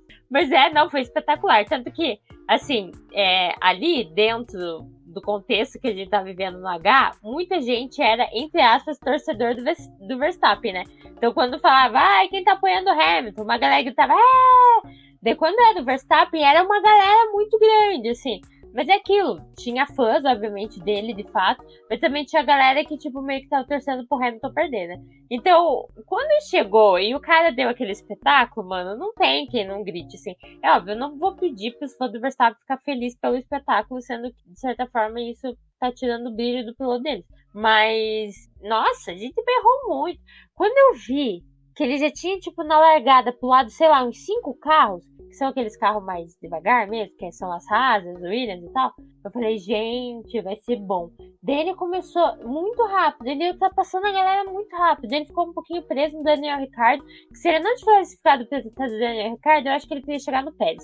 Até assim, sendo bem realista. Se tivesse mais umas voltinhas ali, mas em 24 voltas. Quando eu vi ele fazer tudo aquilo em 24 voltas, eu falei, cara, amanhã é outro dia, vai ser um dia que ele vai escalar esse grid aí e vai botar para arrasar, para não falar outros palavrões. Porque se em 24 voltas, obviamente, tem a questão do pitch, tem a questão de estratégia. Se em 24 voltas o cara ultrapassou 15 pessoas, o que ele vai fazer no domingo. Então, nossa, a adrenalina foi assim, ó, lá pra cima. Eu tava com medo da largada, né? Porque ele ia estar tá largando lá no meio das galera. Então, a largada, gente, eu dei um jeito de desligar a TV, porque pra quem não sabe, eu raramente assisto largada. Eu fico muito nervosa. Eu não assisto largada. Eu espero as luzes começarem a acender e eu desligo a TV e conto, sei lá, até 10. E daí eu ligo de volta. Então eu já perdi várias coisas, gente. Eu perdi o acidente em Silverstone. Perdi um monte de coisa porque eu não deixei ligado a TV. E lá, eu tava tão nervosa que eu fiquei sentada, todo mundo de pé vendo a largada e eu sentadinha, assim. Porque eu pensei que ia dar merda a largada, mas não deu. Então foi tipo, putz, foi muito emocionante. Pra quem foi lá, tem até. Eu lembrei hoje do senhor que. Eu até trouxe a história no Twitter, que ele é muito fã de Fórmula 1 e ele é fã do Hamilton. E pela primeira vez ele ia poder ver uma corrida, a filha dele, os familiares se juntaram para conseguir, para comprar o ingresso para ele. A filha foi junto até. Eles ficaram, se não me engano, no G, não tenho certeza. Mas eles ficaram ali por aquela região. Eu lembrei hoje deles, eu falei, meu Deus, imagine esse senhor que há tanto tempo é fã, que é fã do Hamilton. Primeira vez que ele tá indo pro GP e ele assiste a esse show, sabe? Então, assim, eu quero que esse senhor vá em tudo, porque pelo jeito ele é o amuleto da sorte, né? É, foi muito legal lembrar, assim, dele, pensar, putz, que show. Então, eu também pensei em todas as pessoas que estavam vendo aquilo, que foi, assim, espetacular de fato. Acho que, que foi um show que a gente conseguiu ver no sábado, assim, não, não tenho o que falar, porque foi um, um negócio muito espetacular. E o que a Rafa falou, agora a Fórmula 1 pode panfletar, assim, a sprint, mas faça favor de panfletar só do Brasil mesmo, entendeu? E falar que vai ser só aqui, porque é só aqui que essas coisas funcionam. Até porque eu acho que, independente de como fosse o fim de semana, tinha chance da gente ter algo mais agitado, porque Interlagos é Interlagos, né? Tipo, tem condição de chuva, é, a pista, tipo, tem uma variação muito grande de temperatura durante o fim de semana. A gente passou as últimas semanas antes do GP chovendo muito aqui em São Paulo. Foi uma das coisas que a gente até ficou se questionando de como que ia estar tá a pista pro fim de semana da, da corrida. Porque chovendo a gente sabe que, tipo, lava completamente a pista. É, não estava sendo tão utilizado quanto costuma ser, então era um circuito que estava mais verde realmente, tipo, a Fórmula 1 vem sozinha para o Brasil, assim, tipo, não tem outra categoria de base de Fórmula que corre aqui. A gente só tem a, a Porsche correndo. E a Porsche acaba nem ajudando tanto no emborrachamento de Interlagos, porque tipo, o pneu deles é diferente do da Fórmula 1. Então, meio que, tipo, a Fórmula 1 passa, bota é, é, borracha, o carro da Porsche vem e tira, sabe? Então, tipo, é uma situação completamente diferente aqui. Então, é, a gente, depois que viu acontecendo no México, ah, pensou, tipo, vai ser outro passeio da Red Bull. E poderia ter sido, mas teve vários fatores que fizeram a Mercedes, tipo, conseguir o resultado que ela teve esse fim de semana. É, a temperatura mais baixa na sexta e no sábado ajudou muito eles na classificação, com o gerenciamento do pneu, porque eles conseguiram tipo, fazer as voltas ali numa condição em que eles não estavam lidando com o superaquecimento. O fator do Bottas ter largado de pneu macio na sprint, é, ter dado bote ali no Verstappen, foi uma das coisas que, tipo, esse pneu em si possibilitou e também a temperatura que a pista tava. É, a Mercedes também tá conseguindo trabalhar com aquele lance ali da, da suspensão do carro, foi uma das coisas que eles tiveram que utilizar para poder também ter um ganho melhor no carro. O Hamilton, que teve a troca do motor e também acabou gerando mais potência para ele, que foi um ponto que acabou até prejudicando a Red Bull quando você dá uma lida ali nas coisas que eles falaram no fim de semana. Eles estavam muito de olho no que a Mercedes estava conseguindo, principalmente por conta dessa troca do motor. Tipo, eles tiveram esse ganho da potência. Então foram vários fatores que ajudaram a Mercedes a ter uma grande corrida. E da hora que a gente teve o início da prova até o momento que o Hamilton ganha, tem a bandeirada final ali no domingo, a pista perdeu 5 graus, entendeu? Então, tipo, também mudou o desenvolvimento do pneu ali. Então, teve vários fatores que ajudou é, a Mercedes a ter esse resultado. E assim, Mas a gente também não pode dizer, atribuir só a esses fatores. Tipo, a gente tem o Hamilton, que é um piloto espetacular, que sabia negociar é, na pista. Tipo, a gente teve vários momentos nesse fim de semana em que não é porque tipo, a gente tá defendendo o Hamilton, não, mas teve alguns lances na pista que a Red Bull tava jogando muito pesado, sabe? Tipo, de uma forma até meio suja da, da forma como eles estavam fechando a Mercedes. Tipo, ok, a gente precisa ter essas defesas, mas é, tava uma coisa muito pesada. Tipo, teve um momento ali na corrida no domingo que eu falei, cara, Verstappen tá disposto a bater no Hamilton, tipo, pra não deixar o Hamilton passar por ele. Então, teve aquele lance ali que eles espalharam, depois teve o, o Verstappen tipo, fechando o Hamilton, que uma das coisas que vai ser investigada essa semana. É, também teve a questão ali do, do Pérez, na hora que a gente teve a ativação do safety car e também do virtual safety car, tipo, segurando. Meu, teve uma hora que, tipo, você olha na, no, no live time, o Pérez se distanciou do Verstappen em 3 segundos. Tipo, aonde que, que isso é normal? Tipo, num, num safety car em que ele tava, tipo, a 1,5 do nada, tipo, 3 segundos, sabe? Então eles estavam dispostos a fazer tudo. E eu acho que a Red Bull ela chegou naquele momento que ela viu, tipo, a Mercedes tá muito rápida. Não foi aquela asinha ali do, do Hamilton na sexta-feira que deu a vantagem para ele. Foi o carro mesmo, todas as circunstâncias que a Mercedes conseguiu lidar obviamente você fica com medo de quando o teu oponente está vindo tão forte, ainda mais sabendo que é o Hamilton. É aquilo que a gente falou, tipo, é o Hamilton. O Bottas, eu tenho praticamente certeza que não teria feito uma grande corrida como o Hamilton fez esse fim de semana. Mas, assim, não, não tem como não, não ficar maluco no, no autódromo, sabe? E no nosso setor que a gente tava, grande maioria tava com camiseta da Red Bull, fã do Verstappen. E aí, na última ultrapassagem do Hamilton ali no domingo, que, tipo, ele conseguiu a liderança, meu, todo mundo ficou meio murcho, sabe? tipo, o cara foi brilhante. Né? Exato, mas ainda do, da sprint, eu acho que o pessoal, eu vi o pessoal falando, ah, mas isso foi só o Hamilton. Cara, eu vi Ferraris muito bem, sabe? As Ferraris estavam muito rápidas. Gasly novamente, né, carregando a, a AlphaTauri nas costas. Então, assim, acho que Interlagos proporcionou com esses outros três personagens um, uma sprint muito gostosa de assistir, sabe? As Red Bulls tentando caçar o Walter e Bottas. O Walter e Bottas praticamente era aquele meme do Jack Sparrow do Piratas do Caribe, que ele tá correndo, tem vários selvagens atrás dele. Então, porque e simplesmente todos tiveram condições de fazer algo no sprint. Isso foi muito gostoso de se ver. Então, realmente, eu acho que pelo formato de Interlagos, por ter sido uma sprint em que todos tiveram a opção de ousar, e alguns ousaram realmente usando um composto e outros outro, então deu para ter uma dinâmica muito boa, gostei bastante. Eu acho que é como vocês colocaram, né? Só Interlagos para a gente poder ter sprint race. Mas antes agora da gente continuar falando da corrida, eu vou colocar aqui para vocês um áudio do Valese em que ele faz uma ponderação aí sobre a corrida, tá bom? Então, vocês ouçam esse áudio e sigam o Valese, cara. E se você for do setor A, tira uma foto, porque até o Apoca, velho, tirou foto com, com o Valese, cara. Se o Apoca tem cinco minutinhos para tirar uma foto com o Valese, você também, meu pequeno pimpolho, também tem tempo aí para encontrar com o Valese e falar com ele lá no setor A. O Valese é o fundador do setor A. Exato. Ah, ali tinha que ser o setor V. Eu acho que, como a Débora falou, né, de colocar o áudio dele, já que a Fórmula 1 vai separar tinha Interlagos, o organizador tinha que separar o setor A, podia fazer setor A, né? Da, da entrada para um lado seu setor A e da entrada ali para o outro seu setor V do Valese. Mas fiquem com o áudio dele agora. Eu já vi Damon Hill abandonar.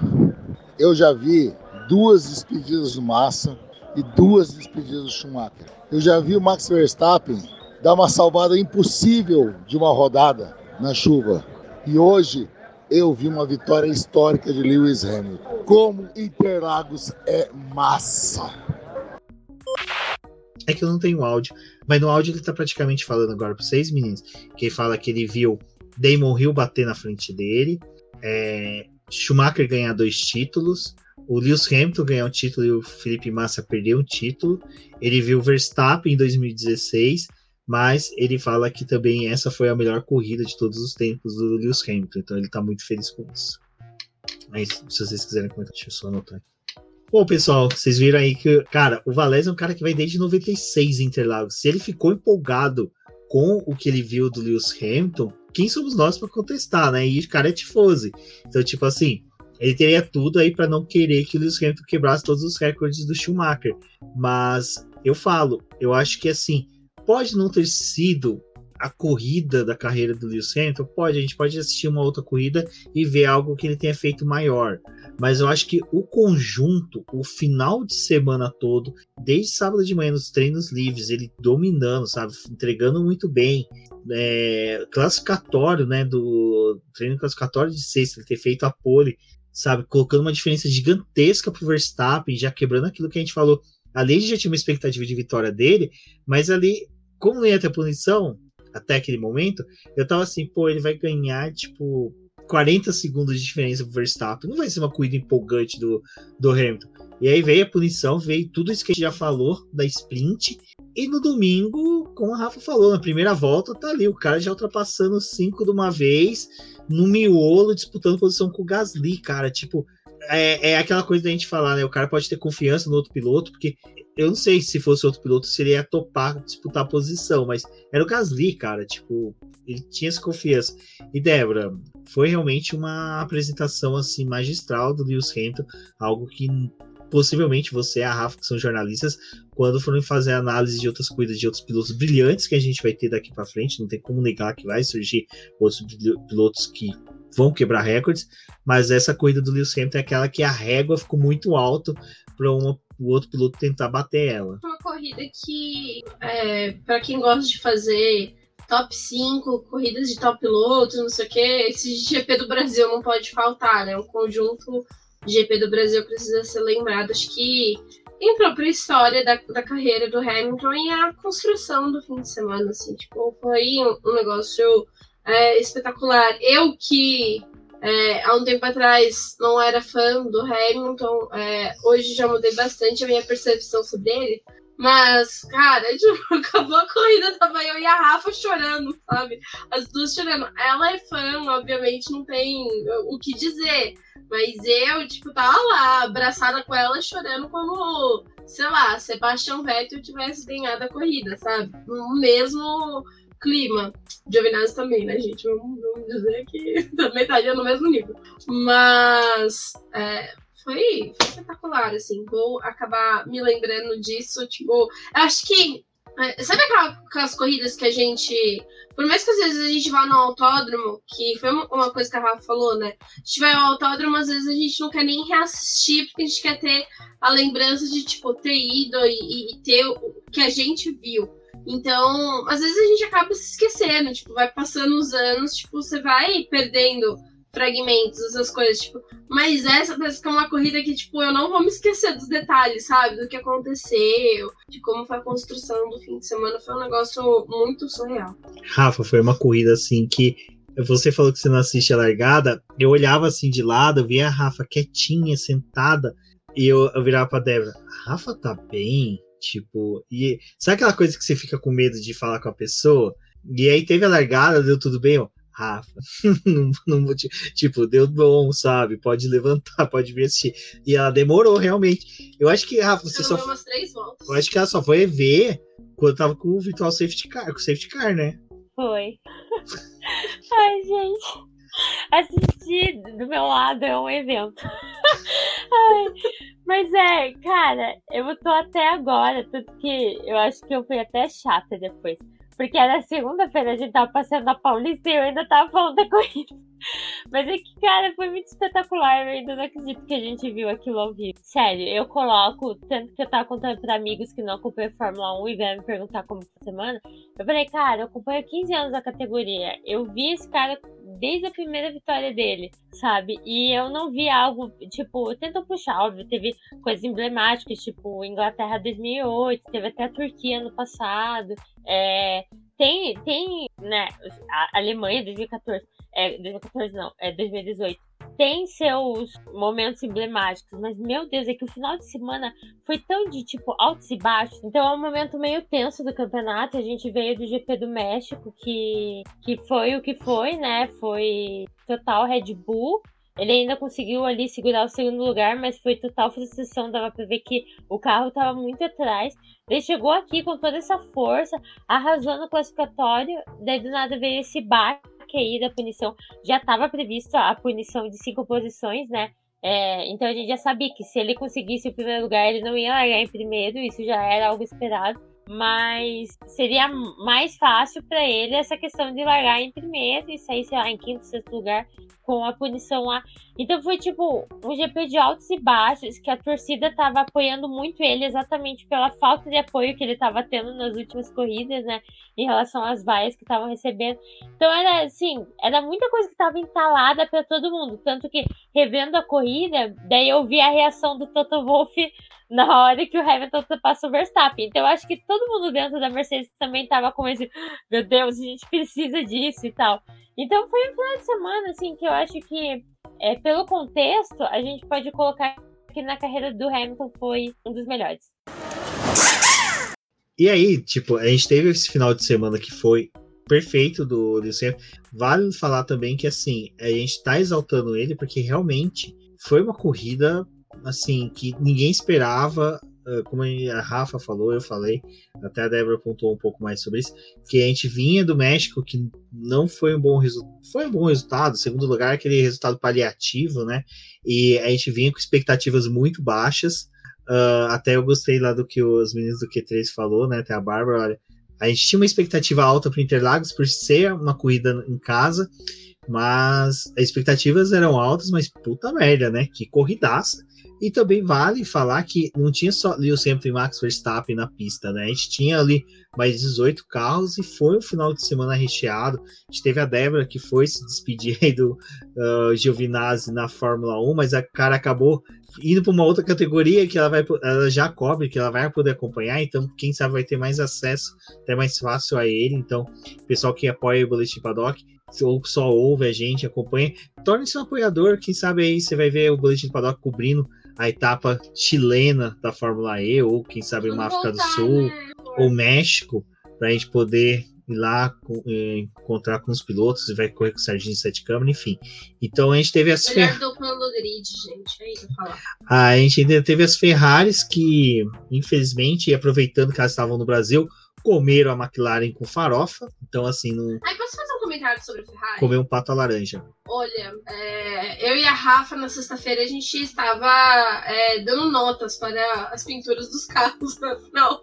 A gente não viu em 2020, tivemos a oportunidade de ver esse ano, então a gente tinha que dar umas notas para os carros. E, gente, a Ferrari, nossa, aquele vermelho da Ferrari não faz jus ao que mostram na TV. Que é lindo aquele carro. Aquele carro é maravilhoso, gente. Mesmo com aquele verde escroto, né? Perfeito. O problema é aquele verde escroto lá, mas é fácil você localizar a Ferrari na pista, porque vermelho, verde, né? aquele chroma key ali, é, bote um anúncio aí, quem, quem quiser, entendeu? Mas muito legal. E até porque você vendo na televisão, tipo, você sabe que os carros, a maioria são foscos, né? Mas, tipo, na TV tem aquele brilho ali, tipo, às vezes dá um, um, um bug na cabeça, tipo, de você ficar, tipo, tá com brilho ou tá, tá fosco? Mas, nossa, muito legal as pinturas dos carros, tipo, o a AlphaTauri que tem a, a roda, né, interna branca. Nossa, muito, muito legal. Gente. Foi uma coisa que a Duda falou, né? Falou, tipo, a AlphaTauri sempre teve a roda branca, né? Que, tipo, no autódromo fica mais e aí até acho que vale falar, né, Rafa, que até uma expectativa que você tinha de ver a Mercedes preta e puta merda, né? O segundo puta merda que a gente vai ter aí no podcast. Terceiro na podosfera do automobilismo, porque olha, eu falava, xingava tanto aquele cinza na raba do carro, no autódromo é lindo demais, é uma pena que a gente não viu o modelo de 2020, que para mim foi um dos carros mais bonitos, foi o carro mais bonito da Mercedes, desde que ela retornou para a Fórmula 1. É, Rafa, matou o sonho de ver o carro preto? Saí muito satisfeita. Tô muito feliz. ele é lindíssimo. A parte cinza ali prateada também é linda, assim. Fica maravilhoso em pista. Queria também ter visto de 2020, mas é, esse foi um dos principais pontos, assim. Por isso que eu cheguei no final de semana pensando, ah, a Mercedes vai perder Mas tudo bem, porque eu vou ver pelo menos a Mercedes preta, que não vai ter mais, né? A partir do ano que vem. Tipo, esse era o meu pensamento, sabe? Porque eu queria muito realmente ver aquele carro preto. É, depois de tantos anos vendo o, o prateado e, e, matou minha vontade, realmente minha curiosidade. E tá aprovadíssimo, assim. Pintura lindíssima. Aquele AMD, AMD, AMD que deixa o carro feio, a gente nem consegue ver na pista, porque passa tão rápido. Então o efeito do prata e do preto, nossa, lindo demais. Eu amei, tá de parabéns. E a Débora falou do carro da McLaren, eu vou falar, o carro da McLaren não me agradou esse ano, sério. Eu, eu, eu acho que eu, eu gostei muito de ver a Aston Martin. Pena que o verde é sofrível na pista e eu não gostei. Mas assim, poder ver ali, cara, o carro da Aston Martin. Eu, eu, eu tinha mais é, sensação de que o carro do. Parecia que o carro do Lance Stroll dava para ser ver mais o verde do que o Vettel, né? Vai entender o motivo. Mas... Ah, e o carro da Alpine, né? Porque na sexta-feira tava sofrido aquele carro do Ocon ali. Meu Deus do céu, gente. Que, que barulho de motorzinho lazarento, entendeu? O carro tipo... da Alpine achei bonito. Ah, não, bonito, mas ele entrava ali na, na reta oposta, e, tipo, queria fazer assim, sabe? Tipo, alguém tira não. esse carro, pelo amor de Deus, da pista, porque tá gritando. Gente, tinha alguém espancando alguém ali dentro daquele motor, entendeu? Tava, tava sofrido, entendeu? Mas que, que bom que, que consertaram o restante do fim de semana, né? Deixaram um pouco mais agradável o barulho. Outra coisa que eu gostei de ver, a gente até comentou que a gente queria ter visto as Auto Martin Safety Car, né? Mas eu gostei de ter visto a Mercedes vermelha, viu? Cara, que carro. Deu vontade de sair dali, sabe? Criar alguma pirâmide, ganhar muito dinheiro. Ser preso? Ser preso mas comprar uma Mercedes daquela para sabe, cara, que carro lindo. Pelo menos uma voltinha. Exatamente, né? Criar uma pirâmide de queijos de Guaxupé, uma coisa assim. Mas foi muito legal, então é, acho que essas coisas foi legais. E até a Rafa falando que o pessoal ainda tipo, pedindo para usar a bandeira dela no metrô. Eu fui trabalhar já na terça-feira, né, ainda no, na vibe do, do autódromo, quer dizer, da, da corrida tal. E na segunda ainda eu falei, falei, nossa, a gente tá vendo bastante gente com camiseta, boné da Fórmula 1. Uh, ah, até no shopping que a gente foi no marketplace, a gente foi na lojinha e viu bastante gente saindo com sacolinha. Tudo bem, na né? segunda-feira ainda é feriado, né? Então o pessoal ainda tava aqui. Mas terça, quarta, ontem e hoje, o pessoal na, na região ali da Paulista, que é a estação de metrô que eu faço baldeação, muita gente ainda que você via que era fã de Fórmula 1, que normalmente fã de Fórmula 1 que tá no dia a dia de São Paulo, tá com a camiseta do Santander, né? Que é também conhecida como camiseta da Ferrari, camiseta da Red Bull, mas você percebe que o cara foi realmente para a corrida porque ele tá com a camiseta da Red Bull, o boné da Mercedes, tipo, a camiseta da Ferrari, boné da McLaren, sabe? Então você percebe que esse cara veio pro GP do Brasil. Então eu vi muita gente, isso foi uma das repercussões legais que a gente teve no final de semana, mas assim, foi muito legal que a gente viu o, uma coisa que eu não vi dos ADMs das redes sociais da, das equipes fazer em outros países, que foi de tipo é, interagir com o público, não só respondendo eles, mas trazendo os bordões do Sérgio Maurício, que nem ter postado o, o Jorgeão da Massa, o patrão pro Lewis Hamilton, o Monegato, né, pro, pro Leclerc. Então, essas coisas foi muito bacana, mas ver tudo isso foi legal. Mas, ó, Rafa, a gente teve ali o lance da nossa amiga Bia, né, que teve o casamento no final de semana, postou o vídeo comemorando a vitória do Hamilton, mas de repente viralizou, todo mundo compartilhando, da Mercedes até o próprio Lewis Hamilton compartilhando o vídeo. Ai, sim, foi espetacular, porque assim, ela marcou o casamento desse dia, porque o GP do Brasil não ia acontecer dia, né? Ia acontecer antes, daí mudou a data, ela tava bem até chateada, não que ela fosse até o GP, porque ela gastou muito dinheiro com o casamento, mas ela queria assistir a corrida, né? E dar apoio pro Hamilton, porque ela é muito fã do Hamilton. Então, quando eu vi o vídeo, eu achei sensacional. falei, meu Deus, a gente tem que dar um jeito de chegar pelo menos na Mercedes, isso, né?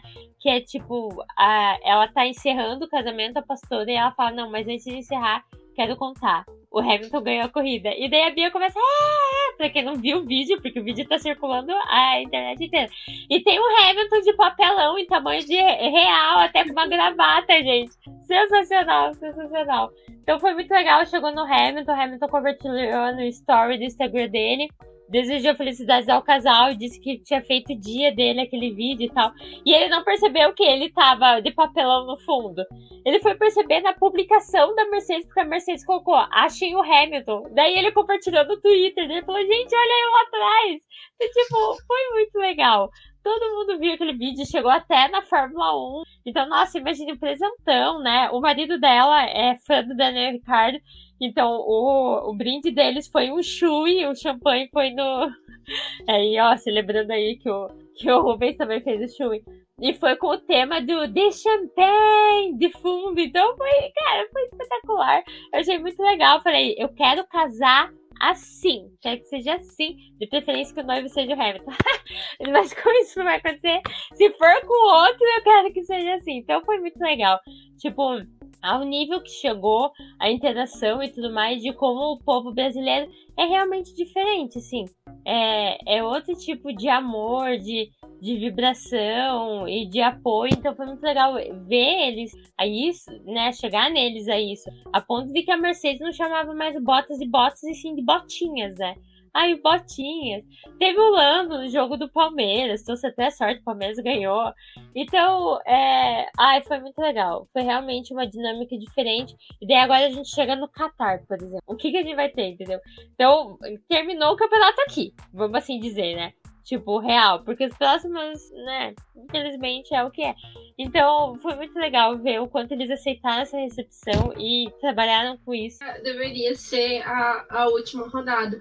A Rafa falou sobre todas essas coisas que aconteceram que, nossa, foi muito legal. E a gente vê, tipo, que as redes sociais do GP do Brasil funcionam muito, né? Porque não é a gente vê que as redes sociais não é só o público brasileiro, né? A gente vê a repercussão que tem lá fora também, e do quanto que o pessoal busca para poder ver o que que os brasileiros estão fazendo aqui. Esse fim de semana a gente teve vários vídeos que, que viralizaram, assim, não na proporção da Bia, que o da Bia foi um, um negócio, tipo, muito grande, é, atingiu muita gente, mas a gente, é, na quinta-feira, tinha ido no, no hotel, né, e era aniversário do Ilot, e aí tinha umas meninas lá que eram fãs do, do Kyle Eilert, que vai correr na, na Indy no próximo ano, e ele é, foi piloto da Fórmula 2. E elas compraram um bolo de aniversário para ele e ficaram lá, tipo, esperando pra ver se ele ia aparecer e tudo. E aí ele chegou, tipo, todo mundo foi para poder é, cantar parabéns pra ele. A gente cantou parabéns em inglês, eu tava lá também, filmei, acabei postando um vídeo logo. Mas, tipo, foi um negócio muito legal, sabe? Porque ele não tava esperando que, tipo, ia ter aquela comoção pro pessoal é, ir lá cantar parabéns. A gente também teve a, a Denise, que escreve aqui pro BP, que é, fala sobre os circuitos da Fórmula 1 e também participa de live. Ela é, comprou brigadeiro, era para poder dar para os pilotos da McLaren, mas é muito difícil de ver eles, muito é complicado de ter acesso a eles. E aí, tipo, rolou uma conversa de ah, você já experimentou quais comidas aqui no Brasil? Aí ela está gostando? Ele, ah, não tive muita oportunidade de conhecer muitas coisas, mas é, o pouco que eu conheci eu gostei. Aí ela pegou e tirou e deu uma, uma caixa de brigadeiro pra ele. Foi muito engraçado, porque ele tava com uns amigos, com o pessoal no, no hall do hotel, ele sumiu.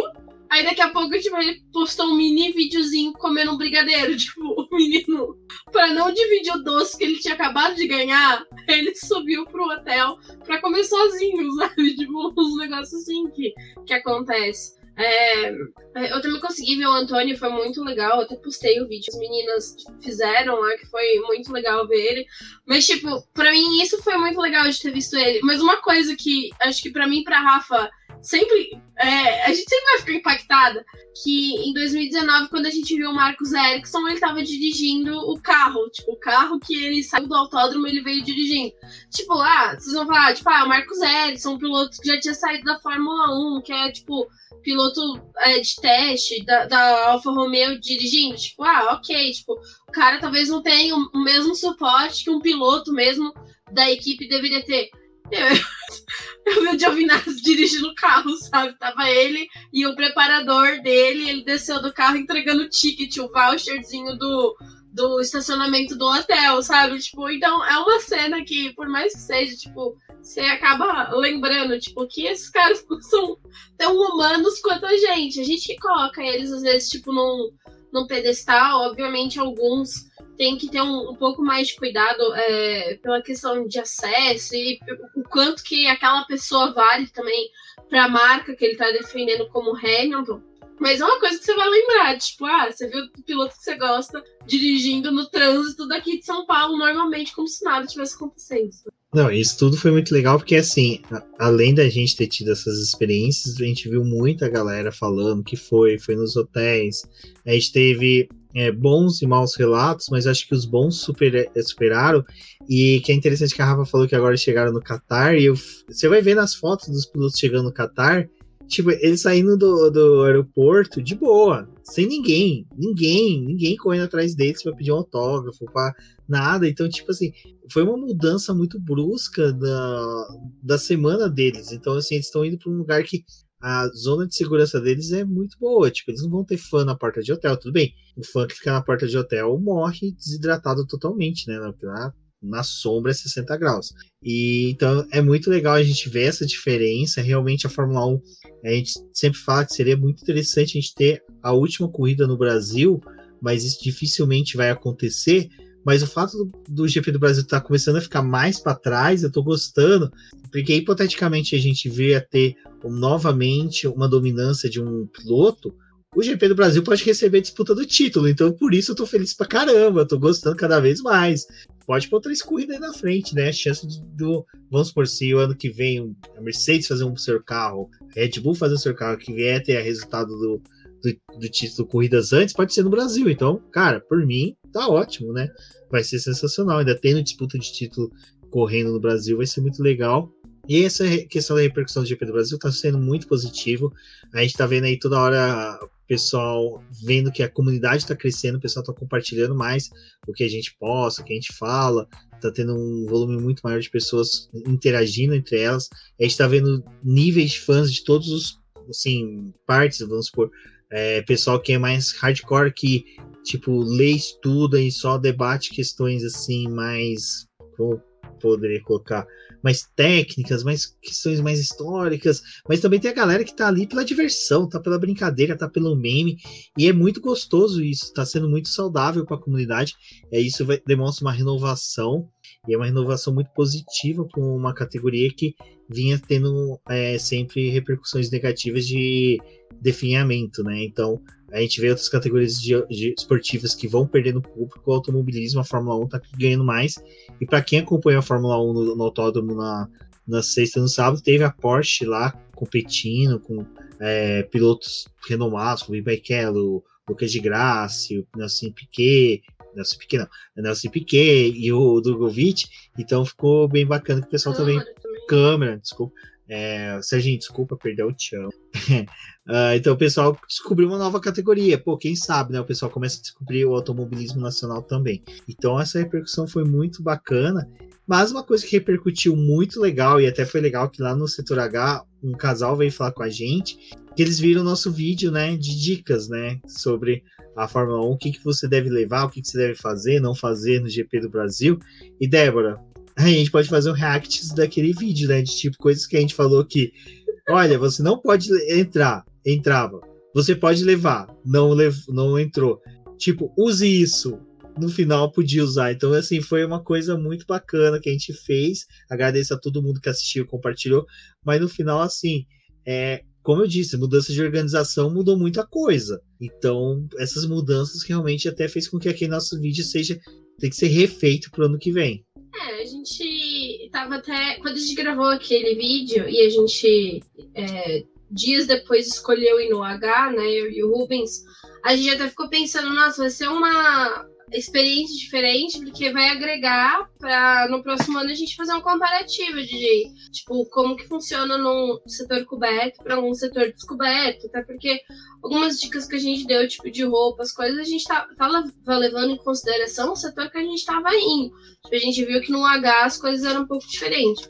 E outra, é, até por relatos dos nossos amigos que foram lá, eles falaram que tipo, o perfil do público, pelo menos em 2021, mudou muito, tipo, a forma como as pessoas estavam indo pro autódromo, tipo, roupas que escolheram ir, essas coisas, é, tava um pouco mais diferente do que a gente via no, nos últimos anos. Mas, quanto a levar coisas na bolsa, gente, foi um, um, uma loucura, assim, tipo, porque é, tinha tanto pessoas que estavam é, revistando bem a mochila, quanto outros que confiavam na tua palavra, sabe? Porque eu e a Rafa, a gente teve essa experiência do tipo, a gente abria a bolsa, via com a bolsa aberta, aí a pessoa fala assim: tem suco, tem água, tem não sei o quê, tem pau de selfie. A gente não, tipo, nem botou a mão na nossa bolsa, a gente entrou.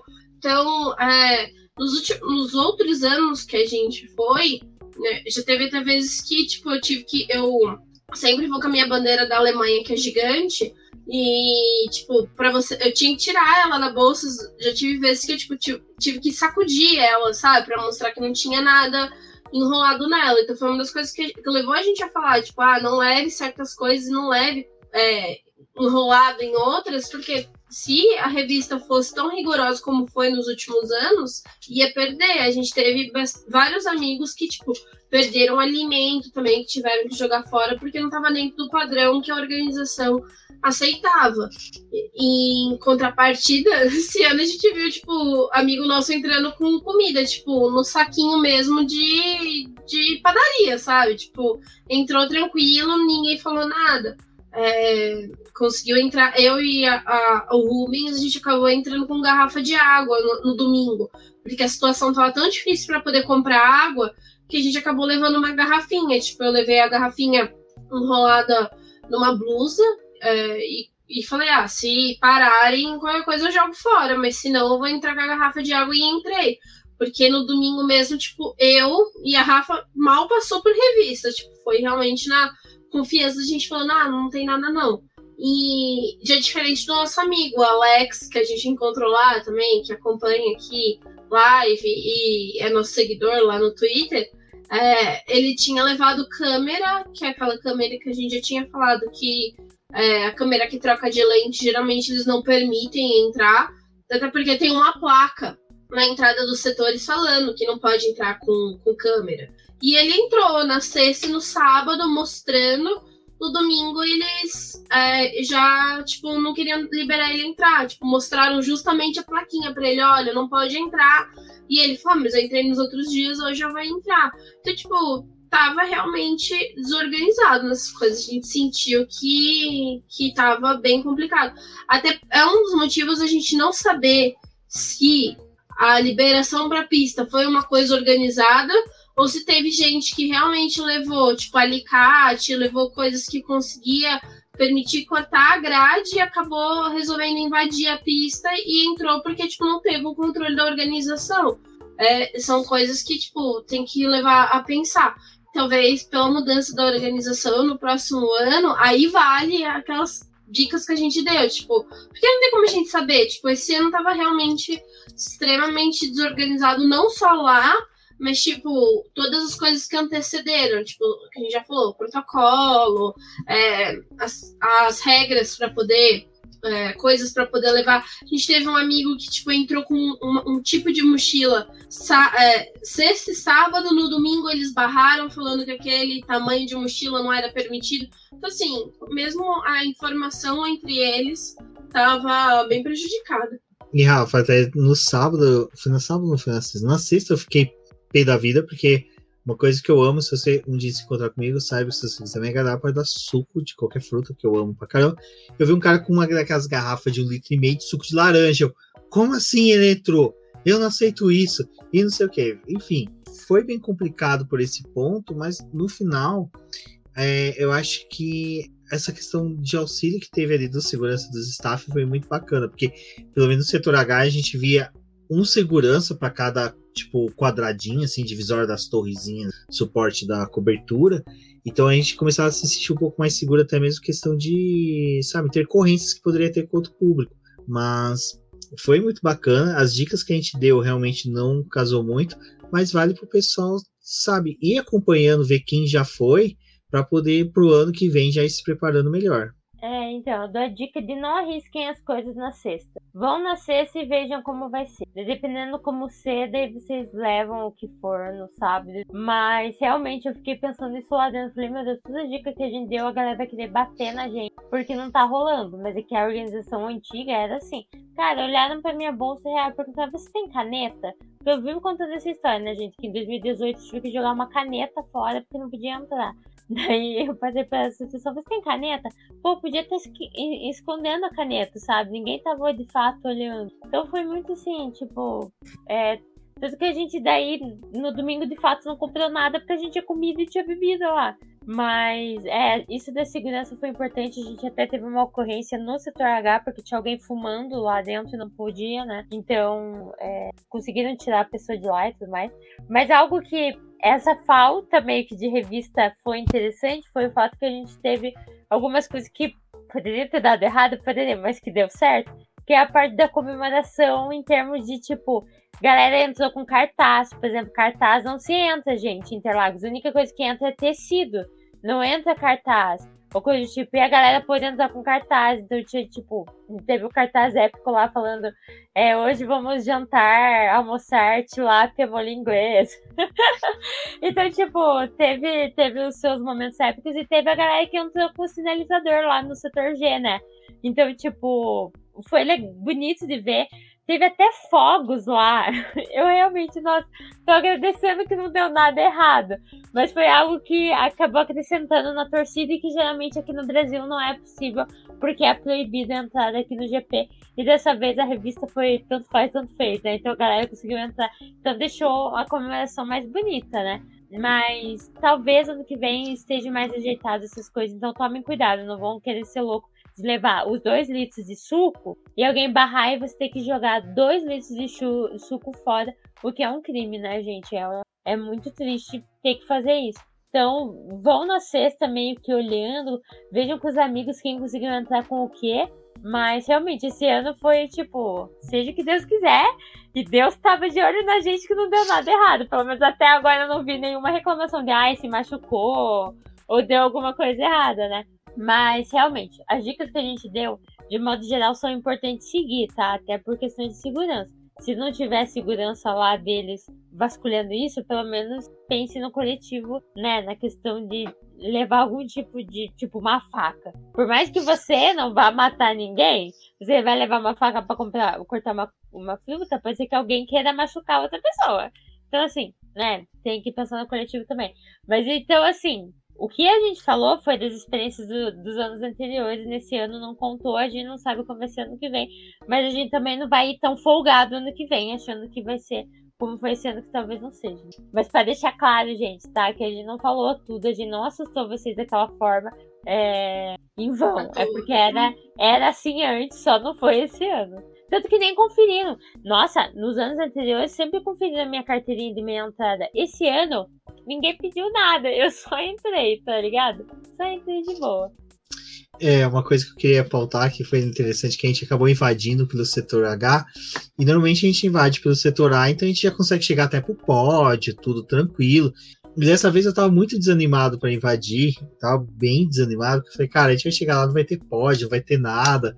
E é aí que eu acho que foi a finalização do final de semana no autódromo, porque nós três invadimos, tiramos fotos, encontramos até com o pessoal que acompanha aqui o Boletim do Paddock, o Garoto da F1, então foi muito bacana. Faz um adendo. Até porque a gente tinha até falado para vocês que os outros setores nem adianta invadir porque eles fecham. Tipo, então a reta principal não dá para os outros setores é, entrar.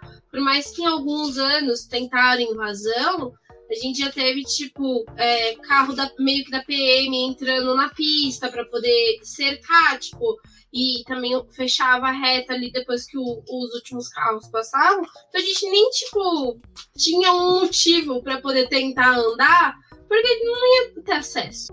Então, aí a gente acabou invadindo, né? E ficamos naquela bet, tipo, não vai dar para fazer nada, então a gente foi indo lá pro lado do setor A bem tranquilão, sabe? Tirando foto, olhando dentro dos box. Ah, A Débora até, eu acho você que gritou de Giovinazzi, alguma coisa lá no box da Alfa Foi, eu gritei no box da Alfa Romeo. Eles, cara, tipo, mas por que estão gritando de Giovinazzi, cara? Uma hora, né? E era legal que, voltando uma coisa do setor H, que como era tão silencioso, Giovinazzi passava, Ah, ninguém tá. comemorava. A Débora gritava de Giovinazzi, Giovinazzi fazia joinha pra ela, né? Porque ele conseguia ouvir lá no carro.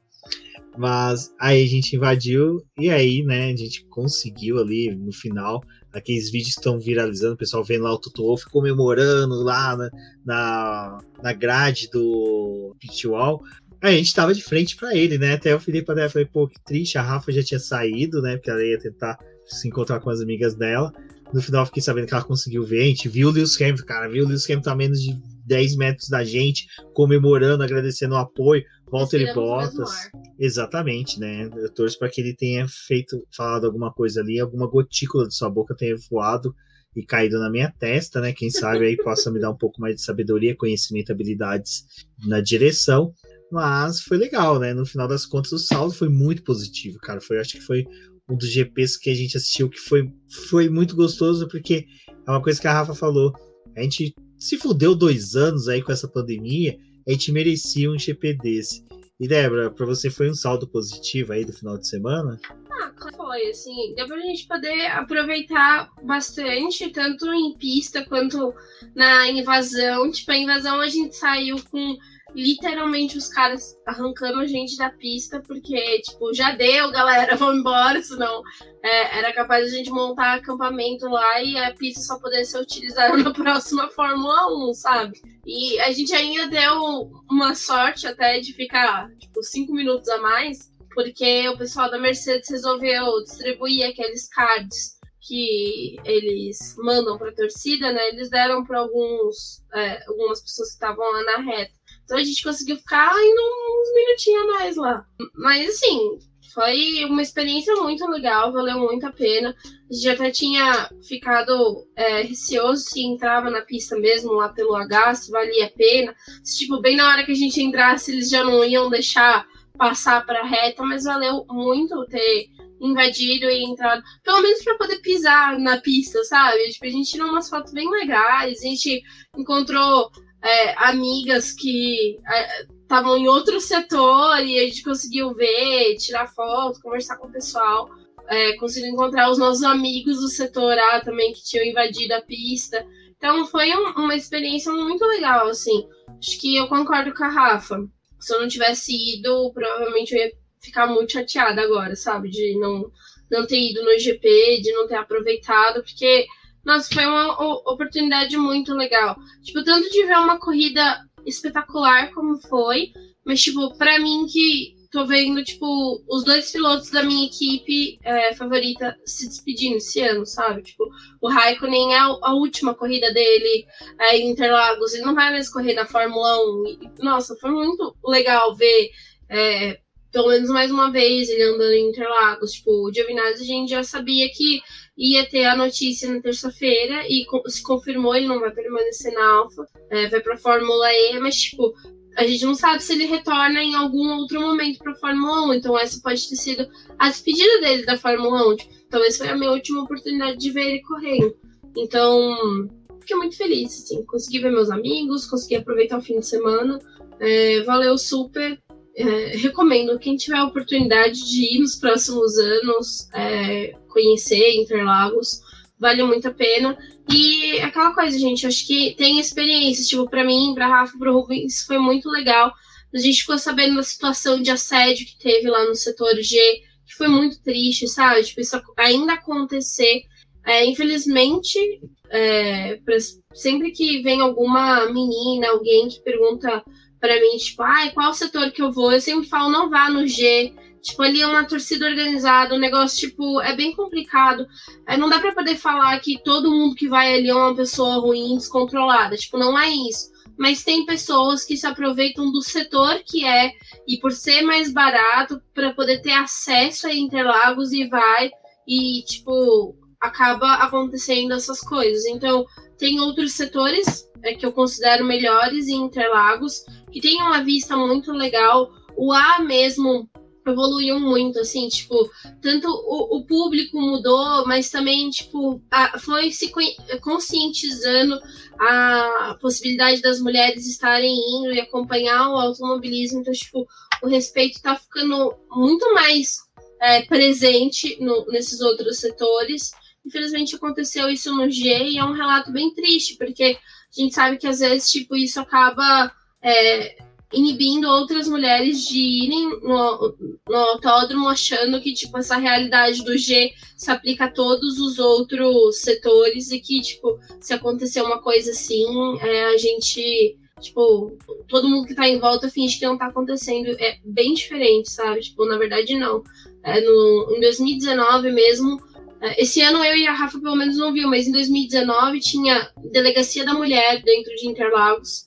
Não sei qual foi a posição do, da organização esse ano, mas em 2019 eles até reforçaram bastante, porque já sabiam que tinha uma quantidade de mulheres que iam ir para o autódromo e fizeram, assim, de certa forma, até uma campanha falando para poder respeitar as mulheres e, tipo, se você vivesse alguma coisa, uma questão de assédio dentro do autódromo, podia procurar os policiais, os seguranças que estavam ali então, gente, acho que é, é, infelizmente tem experiências ruins, coisas desse tipo que acabam acontecendo, mas é, espero que quem acabou passando por essa experiência ruim busque outro setor, busque outras mulheres que vão, tipo, porque tem muita mulher que vai, vai com as suas amigas e não tem problema nenhum, consegue passar um fim de semana tranquilo em Interlagos sem é, ter, ter esses problemas, sabe?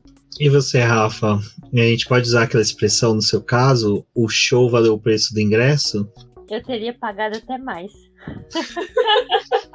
gente, foi espetacular. Tipo, foi um final de semana assim, é incrível, porque aquilo a gente tava tanto tempo dentro de casa sem fazer nada. Então, para mim foi todo um processo a partir do momento que eu saí da minha casa e ir pra rodoviária pegar um ônibus pra ir para outro estado, sabe? Porque nem da minha cidade direito eu tava saindo, tava sendo do meu bairro, porque eu trabalho no meu bairro. Então, tipo, eu moro e trabalho aqui, então nem Curitiba direito eu vi esses, esse último ano, sabe? Então foi, foi incrível, deu para relaxar. O resultado foi o que eu queria. Eu queria esse resultado e eu queria que fosse um show. E foi o resultado que eu queria com o show. E ainda com o plus do Hamilton entregando tanto respeito pra gente. Eu acho que foi algo que eu li muitas pessoas falando de que com esses anos tão difíceis que a gente está tendo, deu um orgulho, assim, ser brasileiro, sabe? Algo que tava faltando muito na gente nos últimos tempos. Deu um orgulho de ver alguém levantando aquela bandeira. Então foi muito bonito, foi até algo que né, me deixou muito feliz. E daí a gente tem o relato do Marshall que entregou a bandeira, que foi muito legal, porque o dono da bandeira não foi do Verstappen e ele queria entregar a bandeira só as coisas pro Verstappen. É muito legal. Procurei a entrevista que eles deram, porque foi muito legal a história que eles contaram. Então, foi, foi emocionante e foi lindo e foi maravilhoso. E renasce aí uma esperança e que essa luta do campeonato vai ser melhor ainda, sabe? Que vai ser espetacular. Então, ai, foi. O Brasil sempre entrega. O Brasil sempre entrega, mas esse ano, assim, bateu com as forças. O universo disse, é, o universo falou, tem que conspirar pra esse povo. E foi isso que aconteceu. Então, assim, sim, eu pagaria. Já pagou caro. Eu não paguei nada, foi presente. Mas, minha gente, já pagaram caro pra eu ir tá lá. Podiam ter pagado mais caro que eu ainda estaria extremamente feliz. o legal que você falou da bandeira é que, que assim, a, a, gente ficou tão atônico com a pilotagem do, do Lewis Hamilton que na pauta eu esqueci de mencionar essa questão da bandeira, porque tudo bem, não foi. A gente, tecnicamente, a gente não viu o Hamilton passando com a bandeira, mas a gente ter ouvido o relato e acompanhar pelos telões já foi emocionante. Então, mas vocês veem como realmente foi um final de semana tão recheado que provavelmente eu vou querer assistir essa corrida de novo. Ah, eu só assisti flashes do, da sprint, ainda não assisti a sprint completa, mas eu quero assistir o classificatório, a sprint, a corrida. E provavelmente a gente vai pegar coisas pequenas, a gente vai pegar outras questões. Eu acho que provavelmente a gente não fez um vídeo de review um podcast de review, por exemplo, da corrida. Eu acho que vale uma anotação aí para a gente poder fazer um podcast sobre review da corrida dos nós três aqui assistir tranquilamente para poder falar, porque tem muita coisa, tem muita coisa que aconteceu. Foi uma corrida incessante, a gente quase não comentou do Gasly, por exemplo, que fez uma corrida monstruosa, sabe? Conseguiu manter o empate com a Alpine, duelou o Ocon e com o Alonso, então é, foi um final de semana incompleto. E cara, a gente tá chegando aqui duas horas de gravação, é lógico que o podcast não vai ter duas horas de gravação porque vai ter cortes, mas acredite, é, é uma corrida que vai ficar para a história da, da Fórmula 1, para a história do Boletim do Paddock, do Garota da F1, todos os portais, todo mundo que produziu conteúdo ganhou muito com isso. Então, é quando a gente fala que realmente o GP do Brasil é importante, não só para a categoria, como para nós também, é para vocês entenderem a grandiosidade que é tudo isso. Pessoal, então é isso. Ó. Agora começa a campanha GP do Brasil 2022. Lembrando que já tem, a gente já fez lá no autódromo mesmo, pré-cadastro para poder comprar o ingresso agora em dezembro. Então, pessoal que acompanha a gente, pô, se der, for para Interlagos, se for comprar agora, compre o setor A. Se não for comprar agora por causa de dinheiro, junta a graninha, acumula aí para poder ir no setor A, comprar quando abrir as vendas oficiais do ano que vem. Porque é uma confraternização, é muito bacana a gente poder se encontrar lá, conversar e se for no A, já prepara também o bolso para poder comprar água de coco e água para poder se hidratar bastante aí. E é isso, e ano que vem, se tudo der certo, a gente vai fazer algum encontro aí com a galera mais grande, porque a gente foi fazer um que era só dos acionistas, de repente, ah, precisa de uma mesa no máximo de cinco lugares. De repente, gente, tá crescendo, e tipo, foi ficando uma mesa gigante, eu e a Duda acabou ficando o tempo todo em pé, porque não tinha lugar. Mas foi muito gostoso, porque a gente realmente só encontrou com a galera que foi para o autódromo e a galera que a gente sabia que estava com duas vacinas, estavam testadas, então foi 100% seguro. Então, muito obrigado a todos que compareceram. Pessoal que se encontrou com a gente no autódromo, pessoal que ouve a gente, que vai comparecendo que vem, então vão conversando, então vai se programando direitinho. E agora vamos despedir primeiro Rafaela, onde você pode ser encontrada na internet. É, pode ser encontrado na garodef1.com.br no site e também pelas redes sociais como Garota Def1.